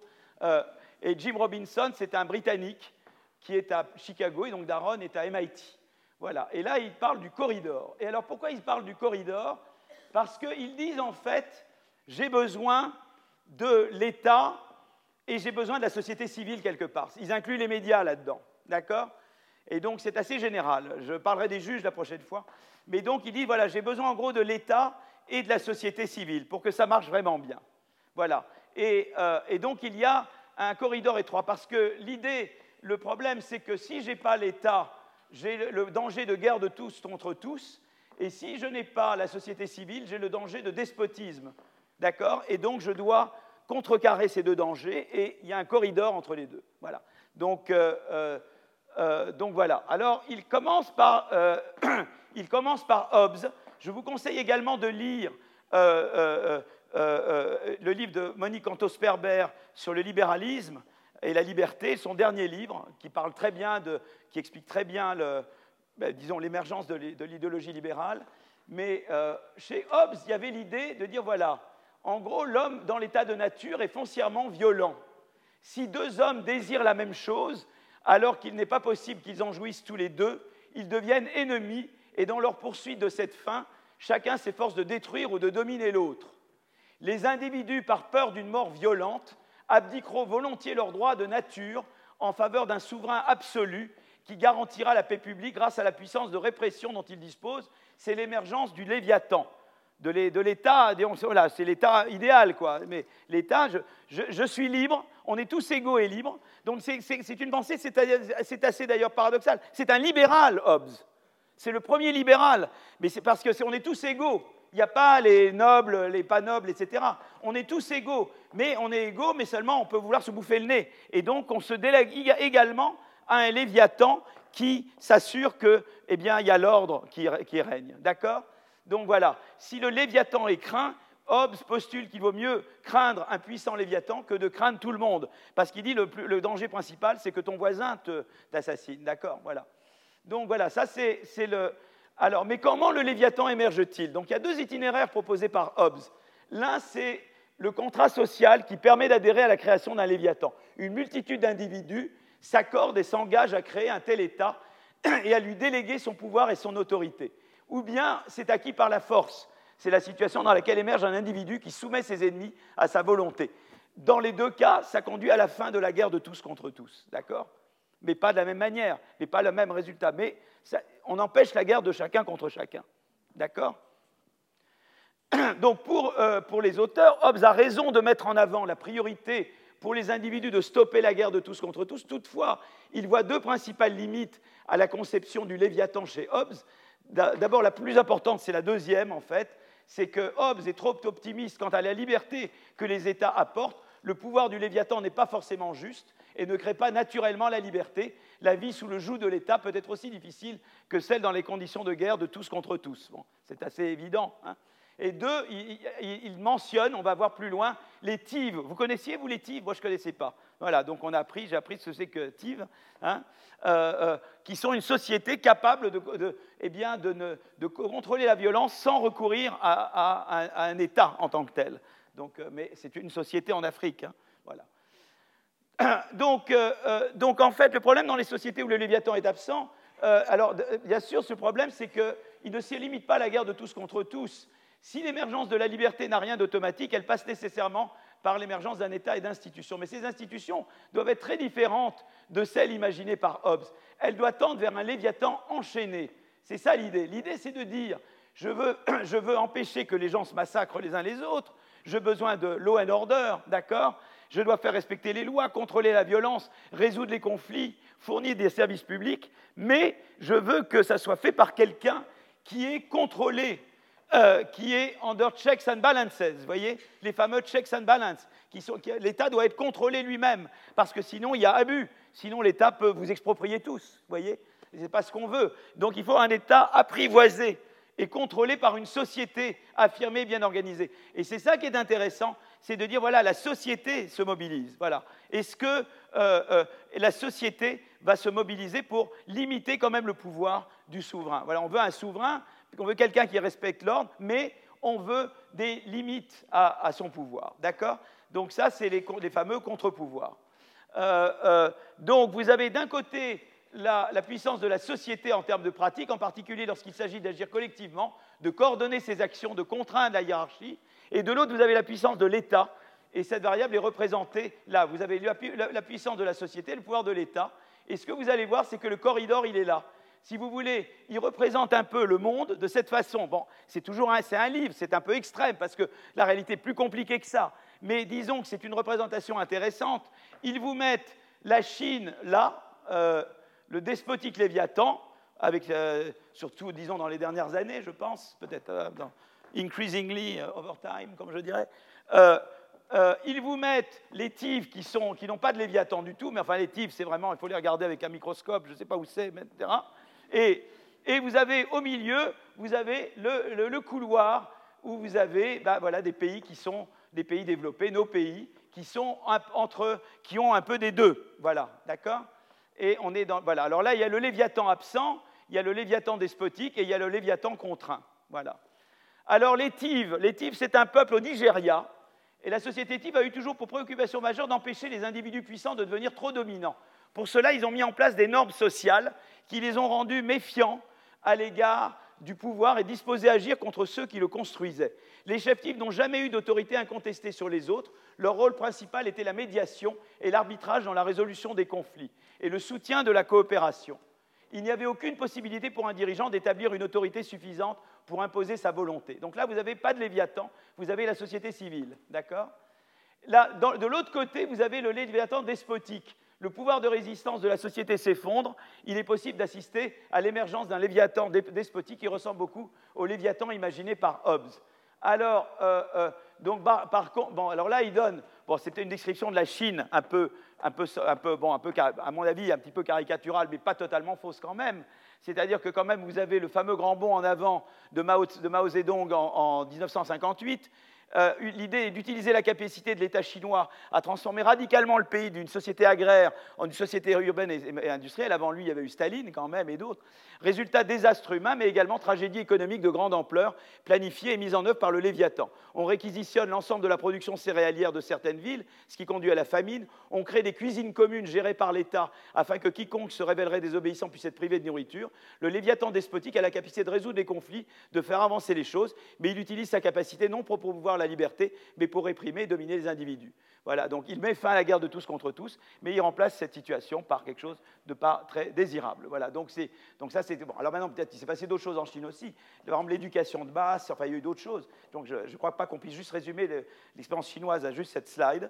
Euh, il y a eu d'autres choses qui ont fait, mais c'est vrai qu'il y a eu évidemment le, drame du grand bond en avant, d'accord? Et puis celui après la révolution culturelle. Euh, donc euh, voilà, donc là, c'est. alors entre les deux, vous avez le Léviathan enchaîné, d'accord? Et, et, le Léviathan enchaîné émerge quand il y a un équilibre entre, entre pouvoir et la capacité de la société, entre le pouvoir de l'État et la capacité de la société à contrôler l'État. Ce Léviathan peut résoudre les conflits de manière équitable, fournir des services publics, empêcher la domination en jetant les bases de la liberté, mais ce n'est pas un Léviathan hobbesien, il est enchaîné, pas de domination sur la société, pas de capacité d'ignorer ou de faire taire les gens lorsqu'ils tentent d'influencer la prise de décision euh, politique, ne se situe pas au-dessus, mais à côté de la société. Euh, bon, bah, l'exemple de la fondation des États-Unis, hein, euh, bon, évidemment, ça exclut la population africaine, d'origine africaine, évidemment, ça on ne le dit jamais hein, dans ces slides. Deux ingrédients essentiels au développement du Léviathan enchaîné, mise en place d'un État puissant, participation de la société en général, en particulier des non-élites, à la politique. D'accord? Les fédéralistes ont joué ce rôle dans la fondation de l'État américain. L'intention est de construire le Léviathan, car vital pour la sécurité, l'unité et le succès économique. Pouvoir de taxer, c'est important. Monopole de l'émission de la monnaie, capacité d'établir une politique commerciale fédérale. Mais le second pilier du Léviathan, c'est la mobilisation de la société. Euh, euh, il est pourtant primordial parce qu'il permet d'instaurer la concurrence entre État et société qui doit progresser tous les deux au même rythme afin de maintenir l'équilibre. Si la société ralentit et ne progresse pas assez vite pour suivre le pouvoir croissant de l'État, le Léviathan enchaîné peut rapidement se transformer en Léviathan despotique. Euh, Acemoglu Robinson nomme cette course entre pouvoir de l'État et la société l'effet Red Queen, en référence à la course entre la Reine Rouge et Alice dans le roman euh, Through the Looking Glass, What Alice Found There. Voilà, donc, euh, euh, donc ça, c'est euh, leur exemple, l'exemple qu'ils donnent. Alors, si vous voulez, ce qu'ils continuent en disant, bah, c'est que, eh bien, dans les Léviathans en Chine, la mobilisation de la société peut prendre des formes non institutionnalisées, révolte, protestation, pétition, pression générale exercée sur les élites, ainsi que des formes institutionnalisées, les élections. L'implication de la société américaine dans la politique a conduit les fédéralistes fondateurs de l'État américain à mettre en place la Bill of Rights afin de rendre leur pouvoir acceptable aux citoyens. Ça a permis d'enchaîner le Léviathan sur le long terme et de permettre le développement d'un État fort et d'une société forte en même temps. Voilà. Donc, euh, euh, euh, donc, pour que la liberté puisse émerger dans une société, il faut que les pouvoirs de l'État et de la société soient forts. Un État fort est nécessaire pour contrôler la violence, appliquer les lois et fournir des services publics essentiels à la vie à une vie dans laquelle les individus ont le pouvoir de poursuivre leurs choix, mais il faut en même temps une société forte et mobilisée pour contrôler, enchaîner l'État fort. Entre la peur et la répression engendrée par les États despotiques et la violence et l'anarchie qui émergent en leur absence, l'État et la société s'équilibrent dans le narrow corridor. Voilà. Mais demeurer dans le narrow corridor implique une lutte constante entre État et société, cette lutte engendre une plus grande capacité de l'État à répondre aux demandes de la société. Elle favorise une plus grande mobilisation de la société pour surveiller cette capacité. C'est un processus permanent, car l'État et ses élites doivent apprendre à vivre avec les chaînes que leur impose la société et différents segments de la société. Donc il y a deux situations, par exemple, une société qui quitte le narrow corridor, c'est la République de Weimar, et des sociétés qui demeurent dans le royaume corridor, par exemple le Royaume-Uni et la Suède. Donc, euh, euh, il me reste, euh, là j'ai juste le temps qu'il faut. Donc, les gens qui quittent le corridor, eh bien, il se peut que le Léviathan enchaîné devienne incontrôlable quand la course entre l'État et la société évolue vers un jeu à somme nulle. Et c'est susceptible de se produire quand, par exemple, les élites économiques, administratives, militaires cherchent à saper la mobilisation de la société. Les conditions économiques rendent le corridor plus étroit. Peut-être que le traité de Versailles n'aide pas. Hein. les institutions ne sont pas en mesure de régler les conflits la confiance dans les institutions est compromise, les difficultés économiques, les inégalités créent le mécontentement. Vous voyez des gens, les dérives populistes, comment ça peut vous sortir du corridor hein?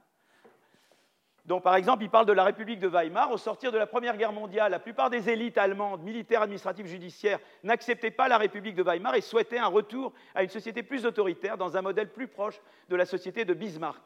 Ces attitudes ont créé un environnement propice à la montée en puissance de différentes organisations marginales, tel que le parti nazi. C'est particulièrement visible dans le soutien tacite que les nazis ont reçu de l'élite allemande. Par exemple, l'élite judiciaire, entre 19, en 1919 et 22, 22 assassinats politiques commis par des membres de la gauche ont conduit à 38 condamnations et 10 exécutions, tandis que les 354 assassinats politiques perpétrés par les partis de droite, principalement le parti nazi, n'ont entraîné que 24 condamnations et aucune exécution. D'accord? Euh, euh, pourquoi les élites étaient opposées à Weimar? Les élites étaient souvent de grands propriétaires terriens. Le fait de rester dans le corridor implique un pouvoir de plus en plus important pris par la société civile, probablement une demande sociale de perte de privilèges économiques, politiques et sociaux des propriétaires terriens. Et évidemment, il devrait mentionner beaucoup plus quand même le traité de Versailles, qui a joué un rôle évidemment fondamental dans la sortie du corridor. Voilà. Euh, voilà. Alors, des pays qui restent dans le corridor, ben, vous avez l'Angleterre. Euh, euh, par exemple, euh, donc, on est confronté, les pays dans le corridor sont confrontés à des défis pour y rester. Si l'État doit assumer de nouvelles responsabilités, la société doit alors devenir plus vigilante pour ne pas quitter le corridor. Comment répondre à ces difficultés? Le cas du rapport Beveridge, rédigé en 1942 par William Beveridge, directeur de la LSI, où j'ai aussi le privilège de, sévir. alors, texte fondamental pour le développement de l'État-providence, expansion significative de la National Insurance, indemnité chômage, maladie, retraite, gratuité des services médicaux, salaire minimum.